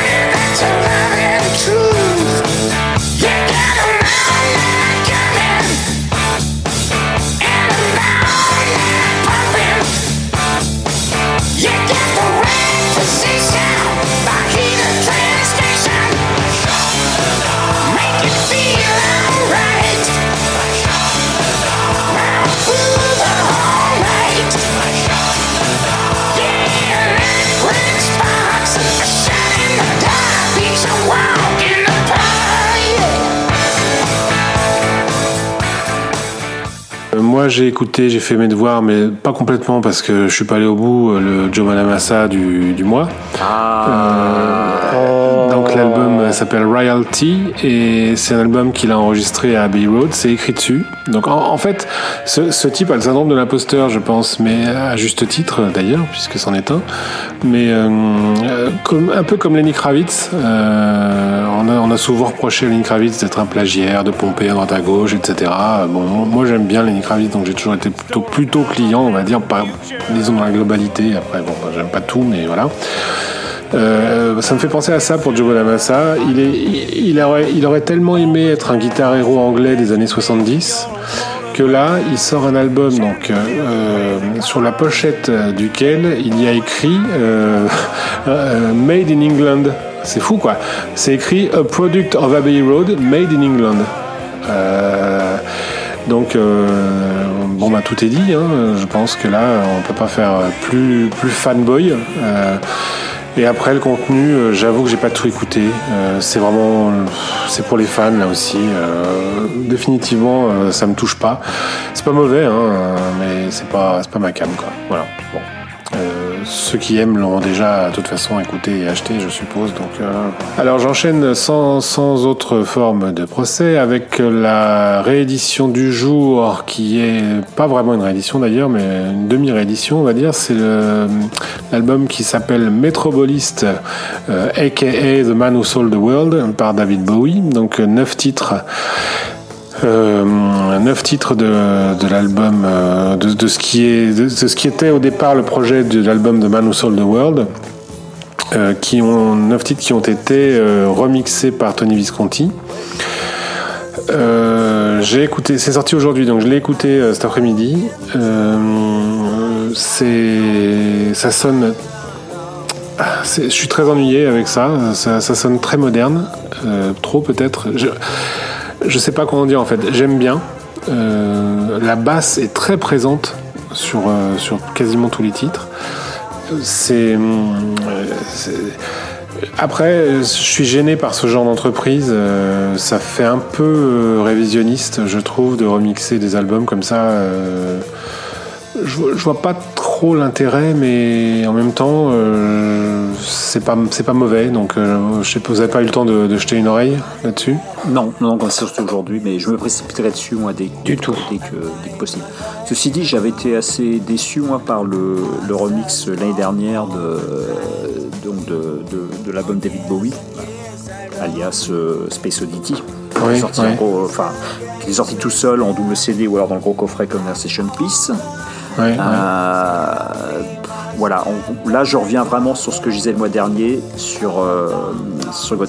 Voilà, les remix, euh, soit c'est trop proche, soit c'est trop, soit on trahit. Enfin, c'est c'est toujours une- c'est souvent en tout cas une, une entreprise hasardeuse.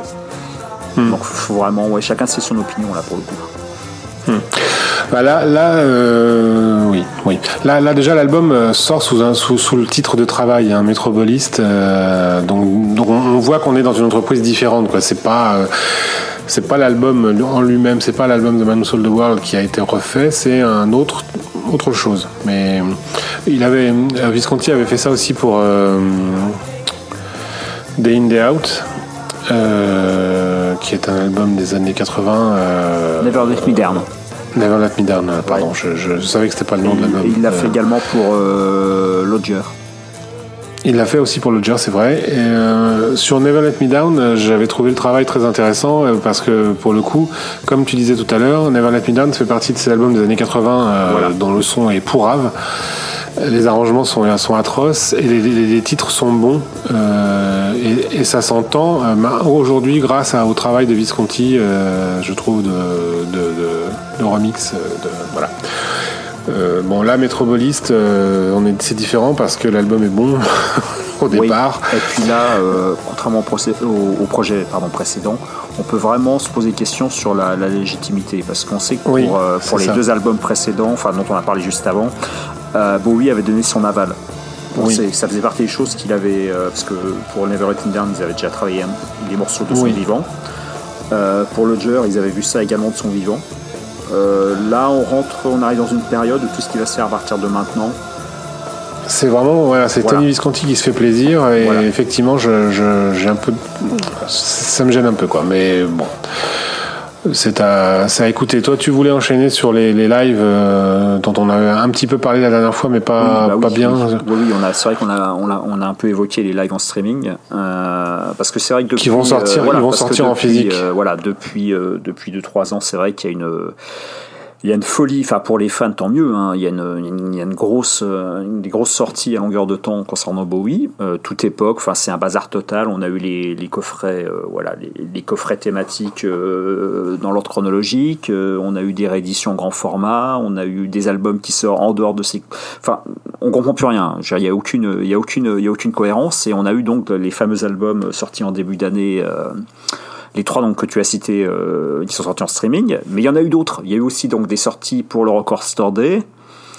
Euh, il y a même eu une sortie qui est, qui est passée complètement inaperçue l'année dernière. Il y a un album de Teen Machine qui est sorti. Oui, oui, le Ouais, 2. Voilà. Euh, non, je parle même pas de ça, je parle vraiment d'un album euh, live.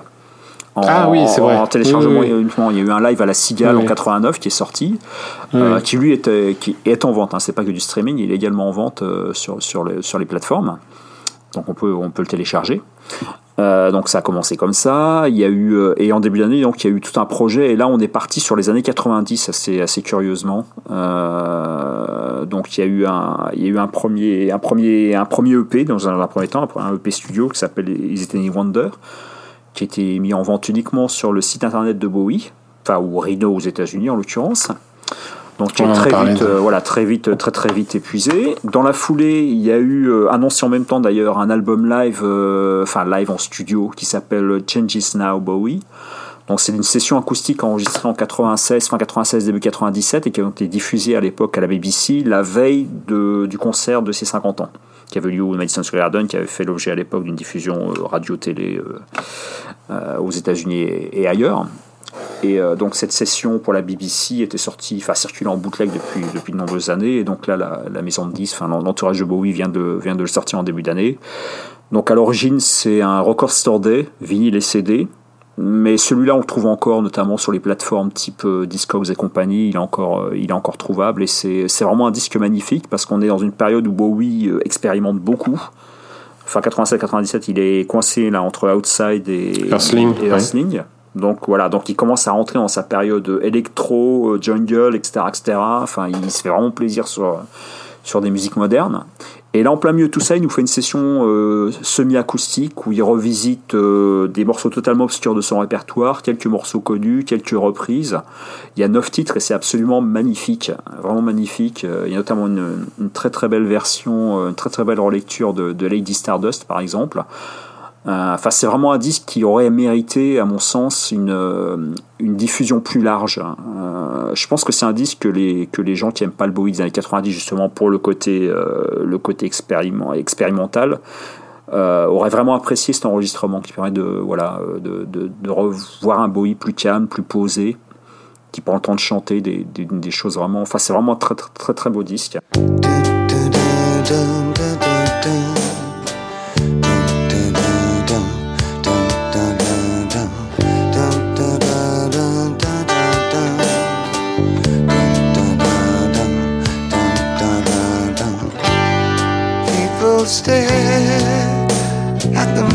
On his face. Loved at his long black hair, his animal grace. The boy in the bright blue jeans jumped up on the stage. And Lady Stardust sang the songs of darkness and disgrace. And he was alright. Euh, dans la foulée était annoncé aussi un, live de 74 qui s'appelle euh, I'm Only Dancing Soul Tour euh, 74. Donc encore un live de 74 me direz-vous, parce qu'il y en a déjà eu un, il y a déjà eu David Live qui est sorti à l'époque, et il y a quelques années il y a eu Los Angeles euh, 74 s'appelle euh, Crooked Actor, qui est sorti il y a deux ans je crois. Euh, donc on pourrait penser spontanément que ça fait voilà que ça fait un peu ça fait un peu double emploi tout ça. Mais en fait pas du tout parce qu'en fait Bowie en 74 il a fait trois tournées. Et comparer un concert de début de tournée 74 à un, co- un concert de fin de tournée fin d'année 74 c'est comme euh, je pense que la, comment dire la comparaison est vraiment est vraiment juste. C'est comme comparer un concert des Stones euh, 72 et 73 hein. c'est-à-dire comparer Lady Gentleman et euh, Bruxelles à faire. C'est vraiment la même chose. C'est-à-dire Bowie fait trois tours en 74. Là, le répertoire change, le groupe change. Euh, au début, on est sur une tournée très théâtrale autour de, Diamond Dogs. Et en fin d'année, on est sur une tournée qui est Soul, qui est euh, avant la, la sortie de l'album, euh, qui est vraiment la tournée Young Americans en fait. Et euh, c'est vraiment un- un- une parution qui, est- qui, qui était vraiment pas attendue parce que depuis tout le temps, dans, le cercle des fans, il était connu que cette tournée n'avait, fait l'objet d'aucun enregistrement professionnel. Il n'y a pas d'enregistrement multipiste de la toute dernière tournée 74 de, Bowie. Même les fans les plus acharnés ne connaissaient que des audiences pourries euh, de cette tournée. Et là, on a la maison de disques qui nous a ressorti une bande, euh, qui est une bande soundboard, qui n'est pas un multipiste, euh, mais qui est quand même une bande en stéréo, euh, qui est vraiment très agréable à écouter, mais qui est réservée aux fans pour le coup. Mais qui est vraiment quelque chose, euh, qui est vraiment quelque chose de, voilà, c'est un miracle quoi. Enfin, j'avoue que moi quand j'ai eu entre les oreilles, je m'attendais à avoir une bande audience même carrément. Et, euh, et en fait, c'est un super concert. Euh, bon, Bowie, il est fracassé. euh, Ça fait, plus la- plus l'année avançait, plus il plongeait dans la cam. Donc, les concerts étaient de plus en plus courts. Euh, mais voilà, on a quelque chose d'assez, d'assez sympa. Donc ça, c'était, c'était les sorties du Record Store Day. Euh, et entre-temps, donc la maison de disques nous a annoncé un coffret, donc cette fois-ci pour les années, on retourne aux années 90. Et euh, donc là, on a un produit qui est quand même assez, assez particulier. Donc je parlais de la politique commerciale de Neil Young. Et là, on arrive sur quelque chose qui est quand même très particulier aussi pour Bowie. Donc la maison de disques nous annonce un, coffret live qui s'appelle The Live, euh, Live Adventures 80, 95, 80, 99. Donc l'idée en fait c'est de sortir dans un petit coffret 6 albums live. Donc a priori on aurait deux de 95, enfin deux de la période Outside, deux de la période euh, Earthling et deux de, de la période House. Donc dedans il y a déjà le premier qui vient de sortir, donc qui est Ouvrez le chien, donc euh, Dallas 95 dont on a parlé la dernière fois, qui faisait partie des trois sorties en streaming euh, au printemps, au printemps et en été. Donc on peut imaginer que dedans il y aura également donc celui de, Paris 99. Euh, je pense pas qu'il y aura liveandwell.com parce que c'est un vrai album live déjà sorti et la, promo du truc parle bien de trucs de, live inédits. Donc a priori donc on ne sait pas quels seront les autres. Euh, mais c'est uniquement en vente sur le site de Bowie, donc soit euh, aux États-Unis par le biais de Rhino, soit euh, Dig Music euh, en Angleterre. Donc uniquement en vente en correspondance. Et là où par correspondance, et là où c'était fort, c'est qu'il y avait un, un- coffret, une boîte, une box vide, qui était vendue en parallèle du premier volume. Et ils se sont débrouillés pour organiser une espèce de pénurie. Moi, je pensais que c'était uniquement réservé aux ventes de, consoles de jeux, genre de politique. Mais pour créer le buzz, donc ils ont créé, ils ont vendu une boîte qui était au bout d'une heure de commercialisation était sold out. Pour après la remettre en la remettre en vente. Enfin c'est voilà et la boîte vaut aussi cher que n'importe quel CD. Enfin euh, genre dans un monde normal, à la rigueur, la personne qui achète les 6 CD, enfin s'abonne pour acheter 6 CD, on lui donne la boîte quoi. Là non. là non, faut bien, faut, faut, faut penser à la retraite des petits enfants de Bowie, donc euh, voilà, il faut, faut vendre des boîtes. Euh, donc le contenu, à mon sens, sera totalement indispensable parce qu'il n'y a pas, pour l'instant, il n'y a pas de live officiel de la période 95-97. donc j'a- on attend vraiment ça euh, avec, euh, impatience, quoi. Mais c'est vraiment là, encore une fois, c'est la politique commerciale qui laisse son jeu. J'enchaîne avec euh, une euh, fausse réédition. En fait, c'est une nouveauté puisque c'est Cat Stevens, euh, Youssouf euh, Cat Stevens, qui sort euh, Tea for the Tillerman euh, au carré. En fait, il a réenregistré l'album Tea for the Tillerman, qui est un de ses classiques, euh, un album de 1972, j'ai envie de dire, mais je suis pas sûr sûr. 71, ouais. Euh, et donc c'est l'album euh, vraiment c'est un album qui, en- qui enfile les classiques. Euh, Il y a Wild World dessus, il y a Hard Headed Woman, Where Do the Children Play. Enfin bon, c'est vraiment c'est- ce sont des titres classiques pour qui connaît un peu la musique de Cat Stevens. Et, donc là, il l'a réenregistré, réorché- enfin refait quoi. Il a refait l'album. Alors là, euh, moi, moi non. Moi, pour moi, ça, ça le fait pas. Je suis pas client, mais si, si ça l'amuse, après tout, euh, pourquoi pas. Euh, vous l'avez écouté, non? Du tout. Du tout. Non, non, pas du tout. Bon, bah c'est très, c'est très bizarre. Il y, a- il y a des titres qui sont quasiment identiques, et puis d'autres, comme Wild World notamment, qui est vraiment le titre le plus connu, je pense, de l'album, qui est complètement réarrangé, euh, mais vraiment euh, complètement métamorphosé. Euh, Ok, bah euh, pas pour moi parce que l'album est tellement bon. C'est comme si euh, les Stones aujourd'hui refaisaient euh, Sticky Fingers complètement différemment, quoi. Je vois pas. Mais c'est ce qu'ils font en live chaque année, non? Oui. Enfin, chaque année, chaque tournée. Ensuite, je voudrais parler. Alors ça, c'est une nouveauté. C'est hum, une artiste qui s'appelle Jessie Wagner. L'album s'appelle Shoes Dropping. C'est, je pense que vous n'en avez pas entendu parler. Je, je, je serais surpris que vous que vous ayez écouté ça. Euh, c'est un album en fait qui, euh, qui est produit par euh, Steven Van Zandt, donc le guitariste du Street Band de Springsteen. Mais ça n'a rien à voir avec la musique euh, faite habituellement par euh, Van Zandt. C'est c'est du c'est une jeune femme qui fait de la de la soul. Euh, c'est- de oui, c'est de la soul, on va dire, de la soul moderne. Donc, euh, elle chante très bien, c'est très beau, c'est très agréable à écouter. C'est disponible euh, principalement sur les plateformes de streaming parce que je crois qu'en physique, euh, en physique, il me semble que c'était disponible uniquement sur son sur son site aussi. Euh, il y a de plus en plus comme ça de, de choses qui sont qui sont vendues par les artistes directement. Euh, je vérifie en même temps que je vous parle et effectivement c'est pas ah si le CD on trouve le CD sur Amazon aussi. Pardon. Donc euh, on trouve. Donc euh, voilà. Donc euh, CD vinyle sont disponibles sur Amazon mais c'est hum, c'est vraiment bien.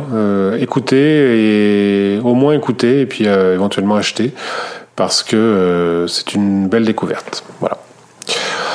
Euh, ensuite, je voulais vous parler de quoi? De la réédition de l'album The Seeds of Love de Tears for Fears.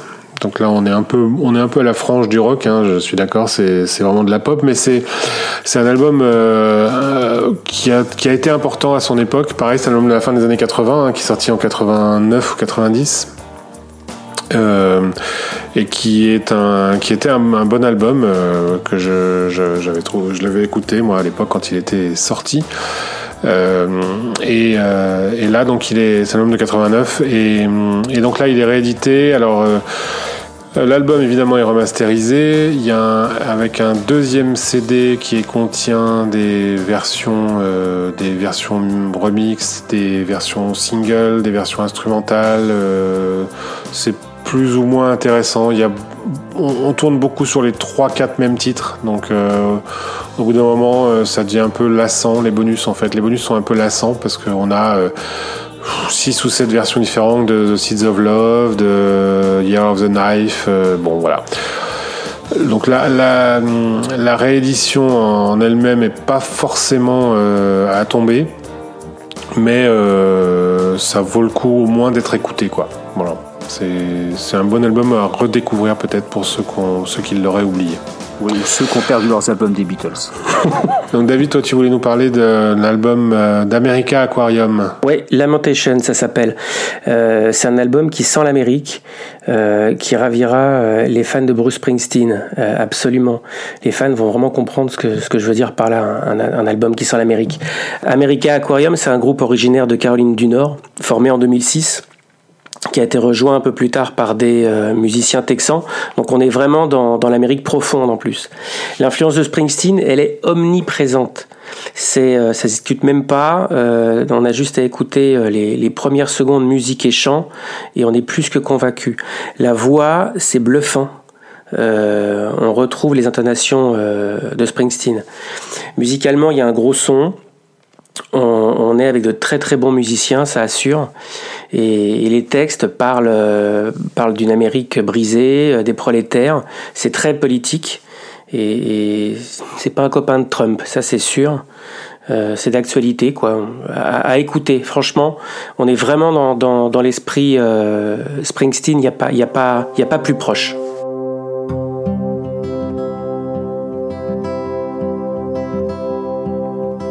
Me and mine have worked this land as long as my grandfather can remember.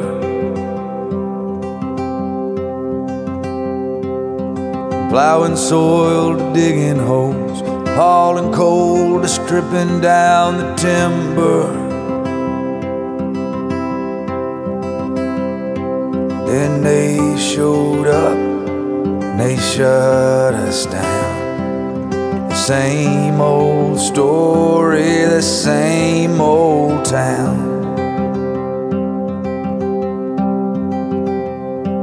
It's like we don't matter, Mama said. At least that's how it seems. And that's the day I woke up from the American Euh, tu vas, tu voulais enchaîner avec. Ah non, c'est moi qui voulais. euh, À moi, à mon tour. Donc moi, je vais vous parler d'un truc. Alors vraiment, euh, C'est le capitaine Kirk? ouais, c'est William Oh, Shatner, putain, le capitaine il est Kirk. pas mort. Non, non, il est pas mort. Qui, qui sort un album qui s'appelle The Blues. Et euh, il faut savoir que c'est pas son premier album à William Shatner. Il en a sorti plusieurs, dont un qui est vraiment qui est un de mes albums préférés. euh, bon, je vais, j'exagère, hein, mais c'est un album que j'adore vraiment. Euh, c'est un album qui s'appelle Has Been, qui est sorti euh, il y a longtemps maintenant, enfin en 2004. Bon, c'est pas c'est pas de ça dont je voulais vous parler, mais mais c'est pour dire que William Shatner n'en est pas à son coup d'essai. Sauf que c'est c'est pas un chanteur évidemment. Et hum, et donc l'album, dans l'album Has Been, euh, il n'avait pas la prétention d'être un chanteur puisque c'était des titres. Il était épaulé par euh, Ben Fold du groupe Ben Fold 5 et, c'est, ce sont des très bons titres. euh, je vous encourage vraiment à écouter Has Been. Je vous mettrai les références dans les notes de l'émission. Et donc là, l'album s'appelle The Blues. Euh, allons-y carrément. Ce qu'il y a, ce qu'il y a de bien avec William Shatner, c'est qu'il est pas, il est, il est à fond. Euh, il, est très très mégalo et, et puis euh, il y va quoi. Il est, il, est- il a pas peur. Donc là, euh, pareil, il ne chante pas, donc il récite euh, les titres. Ce sont des classiques du blues, 14 titres. Et pour chaque titre, quasiment, euh, il s'est adjoint la complicité d'un d'un guitariste ou d'un musicien confirmé. Alors il y a Brad Paisley, Sonny Landreth, Richie Blackmore et Candice Knight, euh, Tyler Bryant. euh, qui est-ce qu'il y a d'autres de très connus comme ça? Il y a Kenneth Heath et Harvey Mandel. Il y a Steve Cropper, il y a Albert Lee. Voilà, pour, pour, pour vous énumérer les plus connus. Et les titres... Mais il y a du beau monde autour de lui, le mec. Ah oui, hein. oui. Et les Ouais, il n'a pas été recruté au bistrot du, au bistrot du coin. Non, non, non, non. Et, et les titres, bah, ce sont vrais. Alors, quand je dis des classiques, c'est des classiques, quoi. Sweet Home Chicago, I Can't Quit You Baby, Sunshine of Your Love, The Thrill Is Gone, Manish Boy, Born Under a Bad Sign, I Put a Spell on You, Crossroads, et ainsi de suite. Donc, euh, Route 66. Euh, donc voilà. Alors, euh, c'est. Et quand tu dis il récite, c'est chanté ou Non, justement, il ne chante pas. C'est-à-dire que c'est du, c'est du talk-over. D'accord. Euh, il chante, mais très, spécial quand même. Très peu. C'est très spécial. C'est pas bien. Honnêtement. Mais putain, mais mais faut que t'arrêtes de, de, de, de, de, de parler de choses que t'aimes pas en fait. non, mais ça, c'est drôle. Moi, ça, ça me fait rire. Parce le mec que, il en parle un quart d'heure et à la fin il dit n'achetez pas.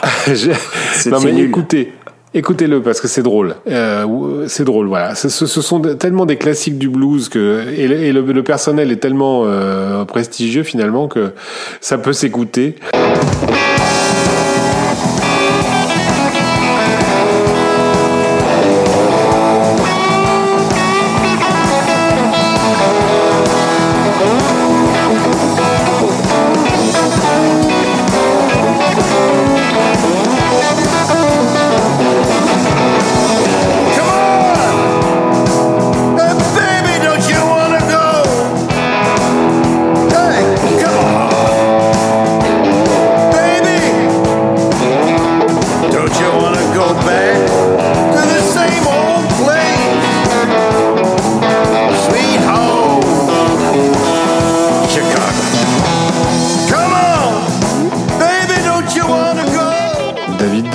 Avec euh, Chuck Prophet. Ouais, un, album qui s'appelle The Land That Time Forgot.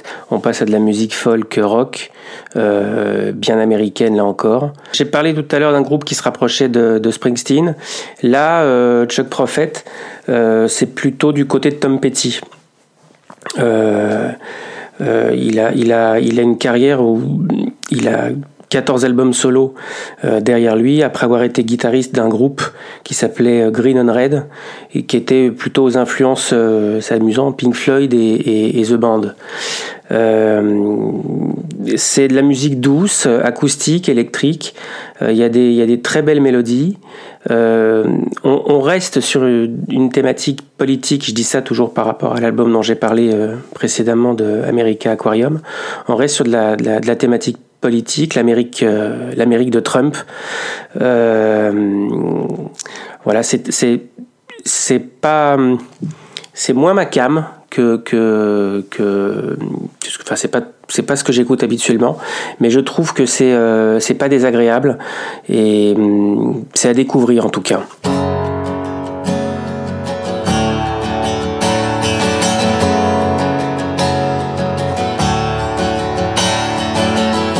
Just last night I, I fantasized I was in a time machine. Walking hand in hand with my sister there along the San Clemente beach. My fourth grade class took a field trip once to pay tribute to the man. Did I ever tell you that I was born in the heart of Nixon?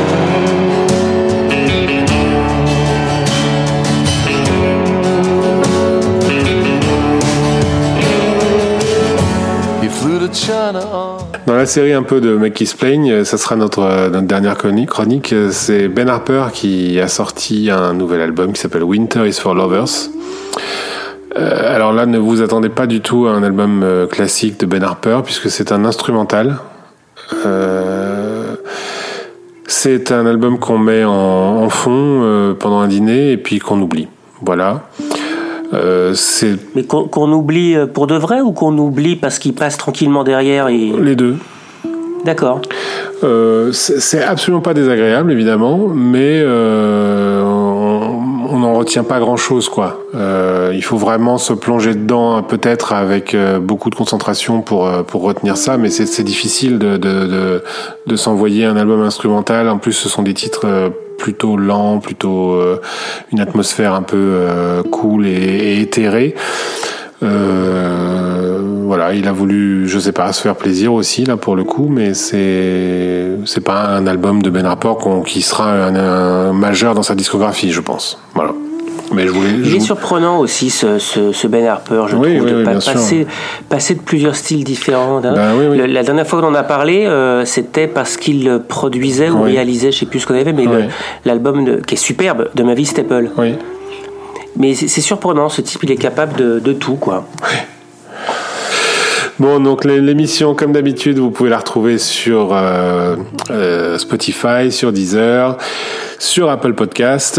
Euh, Sur Apple Podcast, où il faut laisser euh, cinq petites étoiles pour nous faire plaisir et nous aider à remonter dans le dans le classement des, des podcasts. On gagne en visibilité. Un petit commentaire. Nous, nous, nous sommes toujours très friands de vos retours, de vos commentaires, sous quelque forme qu'ils soient. Euh, le site qui héberge le podcast, c'est chronicas.com. Sympathyforthedevils.com, c'est le site du club. At SympathyFTD, le Twitter du club. Et voilà, je pense qu'on a fait le tour. Euh, on se retrouve, je pense, euh, on va probablement refaire une émission avant la fin de l'année. Enfin, je, je m'avance pas trop, peut-être pas, mais on va essayer quand même de faire une émission au mois de décembre. On trouvera bien quelque chose à, à raconter, ne serait-ce que pour parler du Hollywood Palladium, peut-être. Ouais, on a du mal à en dire. Voilà. On, on va, on va Salaud. pouvoir en dire du mal. Puis d'ici là, Non, Bonamassa non, non, je sortir pense un que, nouvel album aussi. non, je pense que ça sera bien en plus. oui, puis Bonamassa aura ses 3-4 albums, bien sûr. Allez messieurs, donc on, on se retrouve probablement avant la fin de l'année. Eh bien, euh, sur ce, nous allons aller nous coucher puisqu'il est tard maintenant à l'heure où nous enregistrons. Euh, bonne nuit messieurs, à bientôt. Salut David. Salut Salut Thierry. Salut David et salut David.